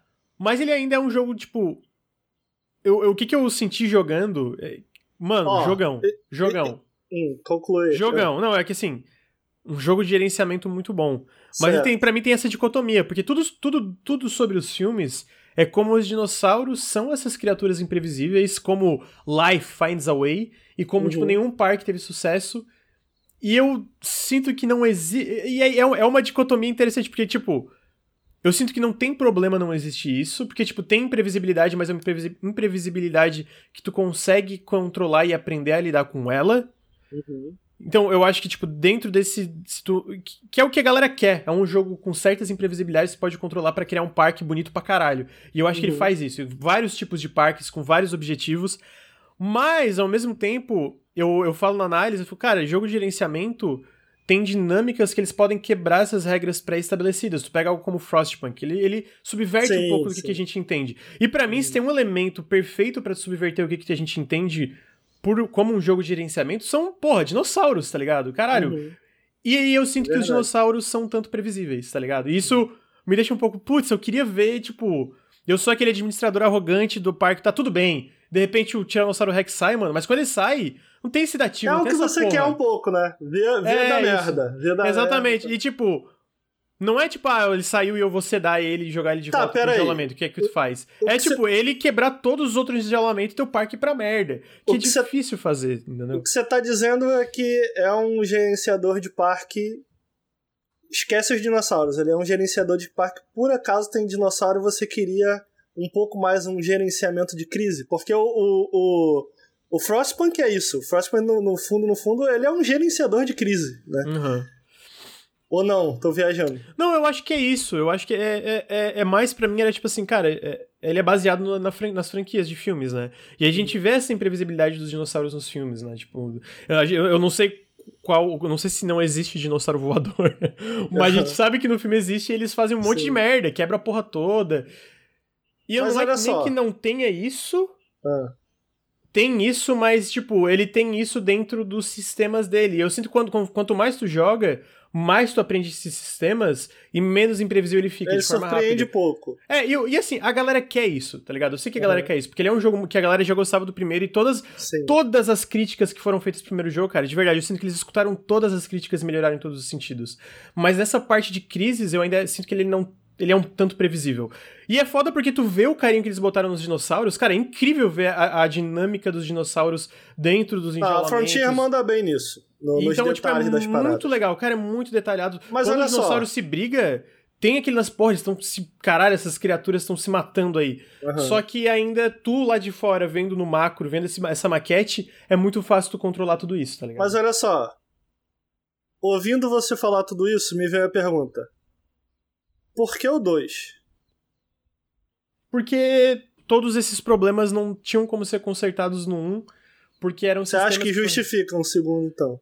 Ah, acho que tem muito conteúdo novo. As campanhas são super. Tipo, a, a, o lance da teoria do caos, onde sai cada filme é muito da hora. Mano, é muito mais dinossauro. O, a interface, os sistemas, por exemplo, eles adicionaram esses dinossauros voadores no 1, se eu não me engano, é, em DLC. Mas eles não têm comportamento próprio. Cara, os, os dinossauros voadores aqui, eles têm necessidades, comportamentos próprios, enjaulamentos próprios. Eles, tipo, tem a. Oh, peraí, rapidinho. O medidor de felicidade. Como é que tu prende o dinossauro que voa? É um domo. É tipo um domo enorme, assim. Ah, Ué, como é que você prende um. E aí os aquáticos. Um é, é uma gaiola. gaiola. É. Mas aí ele não voa. Entendi. Mas não, não mas o, o pássaro. Não, o pássaro não mas quando pousa, a gente diz dinossauro voa. que voa, não quer dizer que ele tá voando o tempo inteiro. Ele ainda é um dinossauro, que voa, é. mesmo se eu prender ele e falar, você não vai voar não, hein, aqui tá apertado. É, é. do mesmo jeito que o papagaio é um pássaro que voa, mas se você botar dentro da jaula, ah, realmente lá, aí fica difícil pra ele dar a voada. Vai ver tinha uma Pokébola, sei lá, irmão. não, mas tipo, ele tem. É, tipo, aqui é, é, é, o domo é muito. Ele, ele ocupa muito mais espaço no parque exatamente para eles poderem voar e tal. Uh, mas é isso, eles não ficam voando o tempo todo, né? Eles amigo, eu tenho um comentário desse jogo. Fala, amigo. Caído.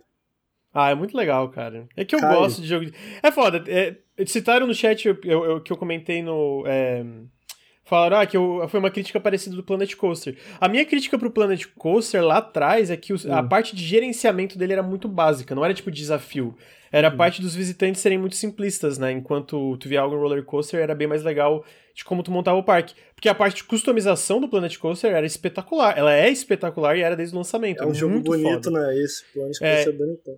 E aí, e, e agora, quando tu pensava no Jurassic World Evolution 1, Tipo, pô, ele, ele vendia o sonho. Ah, queria o teu parque de dinossauro. Só que não tinha parque porra nenhuma pra criar, porque era muito simples, era muito limitado as tuas ferramentas. E uhum. eles arrumaram tudo isso. Cara, tem muito mais bioma, muito mais coisa que tu pode fazer, muito mais. Até os dinossauros eu sinto que eles têm mais necessidades no geral.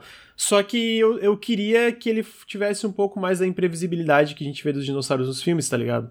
E eu uhum. sinto que eles são um pouco previsíveis demais. Eles parecem. eu, eu diria que esses assim, filmes também me parecem extremamente previsíveis, mas talvez eu esteja exigindo demais de Jurassic Park. justo, justo. Não, justo, justo. Com certeza, realmente. Não, e previsíveis num sentido até meio bizarro, né? Tu vê aquele. Eu vi o Jurassic World Evolution porque eu, eu sou muito bobão pra dinossauro.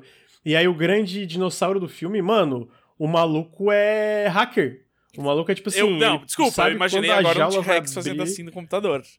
É, fazendo com a mãozinha. Não, mas é tipo, é nesse, é nesse nível de bobajada. Eu me diverti um monte, mas tipo, é, esse nível de bobajada não, não tem, tá ligado? Não tem um, uhum. um dinossauro hacker. Tá, agora eu quero um, um programa chamado Dinossauros Hackers, tipo. Tipo aqueles dinossauros robôs animados no, no, no, nos anos 90. É, mas eu percebi uma coisa Sim. agora que uhum. você tá meio fascinado uhum. com jogos que quase tem o, o, o menino lá que vai fazer a voz do Mario, né? Porque ele é o Peter Quill, mas ele não é o Peter Quill no jogo. Ele tá no Jurassic é World, é verdade. tá no jogo. Ah, é verdade! Você, o Chris é Pratt não, eu, eu, não, eu não consigo entender se você não, ama ele ou se você odeia ele. Ah, o Chris Pratt, ele tá Também, em todos né? os lugares agora, cara. Ele, ele, ele é a voz do, Mario, Mario né? o cara, é. e ele, ele vai ser a voz de mais uma coisa que anunciaram, essa outro filme animado.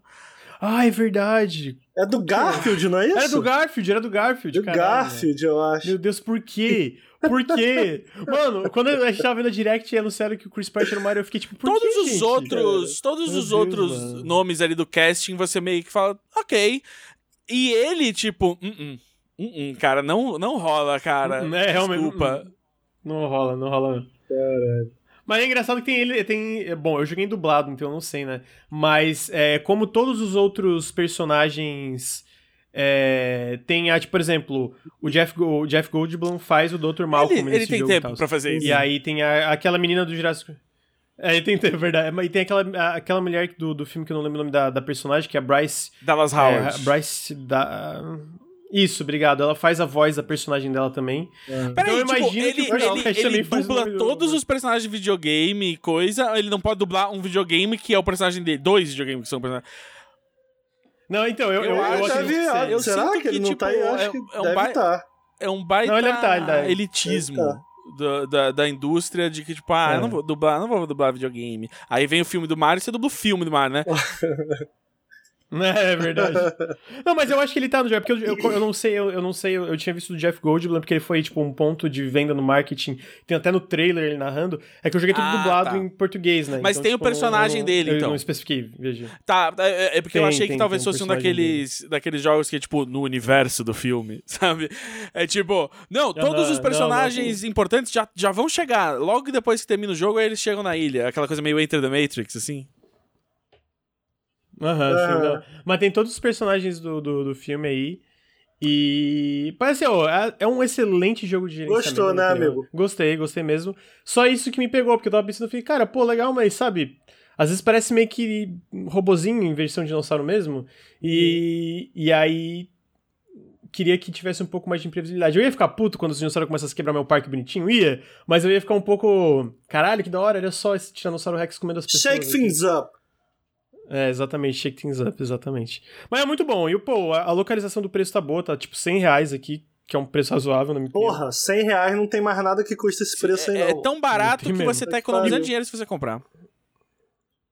Pois é, nem, nem, nem, nem um pedaço de carne compra com isso É, aí. É verdade. fiquei triste. Aquela risada, tipo. Gente, então eu acho que é isso. Jurassic É World isso. Evolution 2, vocês têm perguntas? Ah, Tem eu não sabia que tinha o Não, novo não, filme do. Jurassic Park. É, tem. Não, eu Tem sei que tem. Não, eu, eu lembro quando Jurassic saiu Jurassic World. Mas eu não sabia que já. Tipo, eu sinto que Jurassic World 2 já rolou faz um tempo, não é? Então, eu acho que vai eu vi sair. um, é porque um eu não Jurassic World, achei que tipo, já tinha rolado dois desses Jurassic sei também. coisa e que não tinha nenhum, tipo, esse ano, assim, sei lá. Saiu, É, né? então. Saiu dois, não Esse Saiu tá dois, atrasado. dois. é Eu nunca vi, eu nunca vi. sentindo. Tá aí. Mas é muito bom, gostei, gostei. Eu acho que é um bom jogo de gerenciamento. Tô curioso pra ver. Tu sabia, Ricardo, que a Ah, Frontier também está fazendo um jogo de Warhammer? ah, é? Quem Eles não tá, meu fazendo- amigo? É, exatamente. Não Todo tá? mundo. Eles estão fazendo um RTS de Warhammer 40k. Esses filha da puta, eu queria que eles fizessem a porra do jogo de espacinho. Eu quero explorar os planetinhas. Eles vão desenvolver outros bagulho. O jogo tá lá todo fudido. Ah, O Elite Tá. Dangerous, não. O Odyssey É. cagaram, parece. É, mas então é isso, gente. Chegamos ao fim do Periscópio número 61. Gus Lanzetta, muito Agradeço obrigado muito pela pelo sua convite, presença. que não foi bem um convite, mas divertido. agora que a gente sabe que a gente pode trocar DM eu e o Ricardo, é, a gente- vocês podem me convidar Isso. a próxima vez. tá muito bom. eu adorei. Tá bom. Top. Maravilha. Chamaremos. É, Ricardo Regis, muito obrigado, Opa. amigo. Amigo, enquanto eu tava aqui durante esse, ao longo desse podcast, o meu Twitter explodiu. Porque Que eu falei mal de NFT. E agora eu sou um Fica, tô um fica tranquilo, ô. Ricardo, deixa eu falar É. uma coisa. NFT é coisa de idiota, de otário, de otário. Você tá, você tá caindo idiota. no esquema de pirâmide, entendeu? Você Ih, Você rapaz, tá- galera- Quem compra NFT Quem compra é burro. NFT é burro e tá sendo um burro que tá dando dinheiro pra um monte de explorador de otário, entendeu? E aí, meu amigo, você vai ver que no final das contas só ganha dinheiro com esse tipo de coisa quem é dono do esquema. E quem que é o dono do esquema? Os donos dessas porra dessas brokerages que fazem você ter que ir lá comprar Ethereum e essas coisas e usar os serviços deles e eles ficam com uma partezinha dessas transações quando eles não somem com o dinheiro de todo mundo. Sem contar todos Já os problemas que a- o blockchain não resolve e os Agora- problemas é, ecológicos que ele cria. É. Agora eu Não. te desafio a olhar nos comentários que vai ter Faz gente uma NF. burro. Faz Ó, uma a NFT desse vídeo, deu. Ó, gostei, gostei. Então, e em cima de mim. Evil, Evil Jorge acabou de dar um donate de 50 reais falando foda-se os! NFT. É isso Tamo aí, junto, Evil aê, Jorge. Muito garoto. obrigado, amigo. Porra, obrigado. Quem gosta de NFT não cara. tem 50 reais pra doar nessas horas, né? Não, ninguém ninguém Não doa dizendo, olha quanto dinheiro eu ganho com NFT, eu posso dar muito dinheiro pro Nautilus aqui. É. Hum? É isso. É Mano, isso. quem compra NFT é burro, burro pra caralho, idiota. E quem faz as coisas do NFT, quem fica lá fazendo mintando ar- artistas. Cara, tudo bando de eu tive picareta que, do eu, caralho, eu, tudo eu se fuder. recentemente tive que dar unfollow no primeiro amigo artista que lançou um NFT. Tipo, finalmente chegou. Tipo, já tinha dado unfollow em muita gente que eu seguia, assim, mas que não era amigo, conhecido meu. E aí teve um É. amigo meu que. Ô, mas a galera pressiona. Eu, eu, eu tava lendo, Sim, tipo assim, sim. eu, eu, eu li uma mina que é uma pixel artist muito famosa. Uhum. Que basicamente ela, ela falou publicamente que recusou por um valor muito alto, que eles vieram sugerir pra ela fazer aquelas porra procedural feia pra caralho de NFT. Ué, o que, sabe? que é pior? A porra É, procedural pô, muito ou um feio. macaco? Aquela- sabe? aquela- Aqueles macacos Ah, mano, vai tomar lá. no cu. É... Aqueles macacos procedural também que eles Mano, fazem. a história do macaco aí que Muito roubaram bom. é todo incrível. mundo Todo mundo que Do deu dinheiro se ser roubado por aquele É negócio incrível. mereceu perder seu dinheiro. O único problema é, É que perderam o incrível. dinheiro deles pra outro babaca filho da puta. Não foi, tipo, não perderam o dinheiro e o dinheiro foi parar no, no, no Médico Sem Fronteira, sabe? Essa é a, único, a única parte trágica dali. Não tô chorando Uhum. por ninguém que tinha dinheiro à toa pra gastar naquele macaco e fez isso e achou... E, e mais do que isso, saiu proletizando todo mundo, porque é uma coisa de culto. Os caras não suportam que você não queira comprar um cubo de tungstênio com eles. Caralho, eles ficam. Não, e é isso, é bem, é bem isso mesmo, é culto, cara. Porque daí ela falou publicamente, recusou, cara, a galera veio Mano, foi tipo, sabe aquela parada de, de, de, assédio em massa, de vir xingar e tal, tal? Foi isso. Porque essa galera é um bando de picareta fudido que. Cara, eu tenho raiva, eu tenho raiva. Vamos tudo tomar no cu, compra NFT otário, faz é. NFT picareta. Prova que picareta, eu tô errado. Faz um picareta. NFT, deu falando mal de NFT, pega esse vídeo, bota no NFT, vende, vende uma URL pra alguém. Pensa nisso. Pensa o que você tá fazendo, cara. Você tá vendendo uma URL. Quem que. E tipo, você nem, nem é self-hosted. Ah. Você não garante que aquele arquivo vai estar tá lá naquela URL nunca. Tipo, você não sabe, você não manda nisso. Nada It's the most fungible thing there is. é muito merda, mano. Então a gente termina, termina o Periscópio 61 falando que Sim. NFT é coisa de picareta. É, queria agradecer o Gus pela presença, agradecer o Ricardo de novo, muito obrigado. Valeu.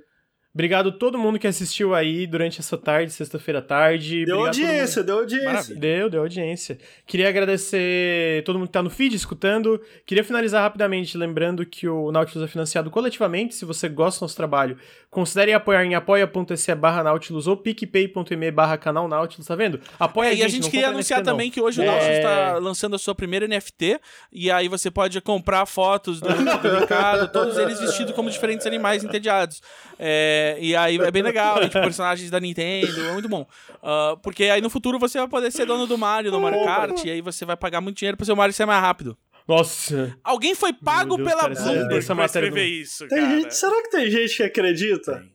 Uhum. Não, mas não, não só isso, não só alguém foi pago pela Bloomberg, Bloomberg pra escrever isso, como eu fico surpreso que alguém lê isso e acha ninguém que joga videogame e acha isso legal. Quem acha isso legal é as pessoas que, é. que investem. Nossa, cara, a pandemia faz com que você não tenha que lidar com pessoas que você não gosta né, no dia a dia, porque você encontra elas. E aí, esses dias, minha namorada tava trabalhando num evento de gastronomia e eu fui, porque é comida, né?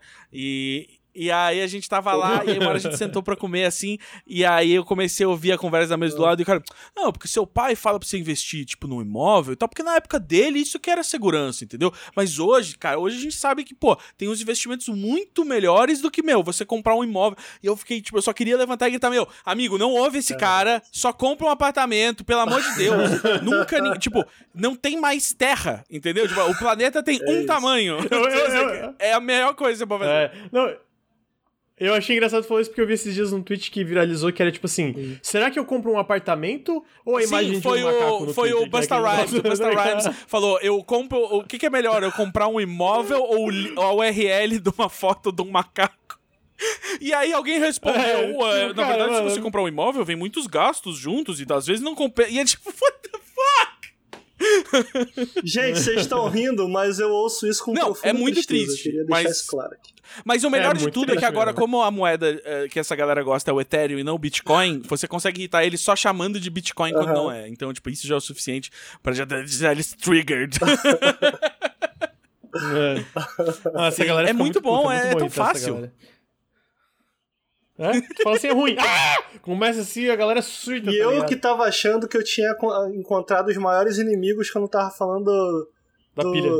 De pilhas, dos pilhas. Putz, então, é, como é que ficou ah, essa história? Porque eu comprei uma caixa de pilha muito grande, mas agora eu tô de olho na. Ah. Assim, minhas pilhas ainda vão durar um tempo, mas eu tô pensando que assim que eu terminar essa caixa de pilha, eu vou comprar as pilhas uh, uh, recarregáveis. Mas eu também vi aquela bateria do controle do Xbox recarregável. O que, que, que, que você. É, eu comprei tá a bateria, cara. Eu tô satisfeito, ela dura e muito. E eu acho que é uma vantagem assim, você é, poder carregar é... ela no controle, né? Isso Sim, que eu, eu jogo muito eu, no PC eu, também. O que né? eu mais então... uso aqui é o controle no PC. Tipo assim, eu tenho um na TV, mas ele uhum. a TV não tem Bluetooth, então lá é a cabo, assim. Então, tipo, é mais pro PC mesmo. Uhum. É, ele dura muito mais que um controle de PS4 Sim. ou PS5, sei lá. É, ontem, eu fiquei, esses dias eu fiquei jogando. Cara, fiquei sentado jogando Forza. E, cara, durou ah, tipo umas 12 horas. Então, Bastante agora que eu tenho tempo. Um, um, depoimento, um testemunho, eu vou, quando eu terminar as minhas pilhas. É, mas é então, é caro, né? Tipo, preços é do Mercado caro, é. Livre, é. e aí, mas eu fiquei assim. Mas como, é. tipo, o meu uso, assim, se eu comprasse a pilha recarregável, basicamente a única coisa na minha vida que eu ainda uso uma pilha é o controle de Xbox. É, eu eu uhum. acho que talvez valha a pena mesmo. Sim, eu gostei, eu tô satisfeito. O, a única evolução seria se a Microsoft deixasse o controle recarregar pilhas recarregáveis. Que eles, acredito que. Não sei toda a engenharia necessária. Acho que tem aquelas bancadinhas. Não, mas seria tipo assim, se sei, você pudesse ter a pilha recarregável dentro do controle e quando você conecta o cabo, o próprio controle é um carregador, sabe? Pra qualquer. Não, então, é, é essa isso bateria que essa permite isso, bateria mas eu digo, se ele isso, fosse né? uma coisa de. Não, não, qualquer Permite. bateria AA é, recarregável, ele vai recarregar, Ah, entendeu? sim. É, pô, quem dera. Aí Bom, é isso, gente. Eu preciso ir lá porque eu tenho que ir na festa de 10 anos da firma virtualmente. Valeu, valeu. Valeu, Valeu, Valeu. Gus. Tchau, tchau. Obrigado. Obrigado. É, gente, é, vou deixar desconfigurado porque eu vou só encerrar. Lembrando que o Nautilus também está sendo patrocinado pela Promobit, então se vocês é, tiverem atrás de promoções, de descontos, de, de- de qualquer coisa para comprar, bateria que o Ricardo falou, exclamação Promobit ou aponta o celular pro QR Code que tá na tela, vocês baixam. É um site de promoções de descontos que chega, checa desconto por desconto para ter certeza que é tudo real, tudo seguro. E vocês ajudam muito a gente baixando esse aplicativo diretamente pelo QR Code ou pelo link que vai estar na descrição do podcast no feed ou pelo link dando exclamação Promobit agora no chat da Twitch. É, com isso, Ricardo, muito obrigado, amigo, pela presença. Valeu, amigo. Ó, vou abrir live, hein? Vai abrir live. Alguém vai abrir live? Não, acho que não. Vou jogar um Forzinho aí. Então tá, o Ricardo vai abrir live jogando Forza agora. E o Periscópio até semana que vem. Tchau. Valeu!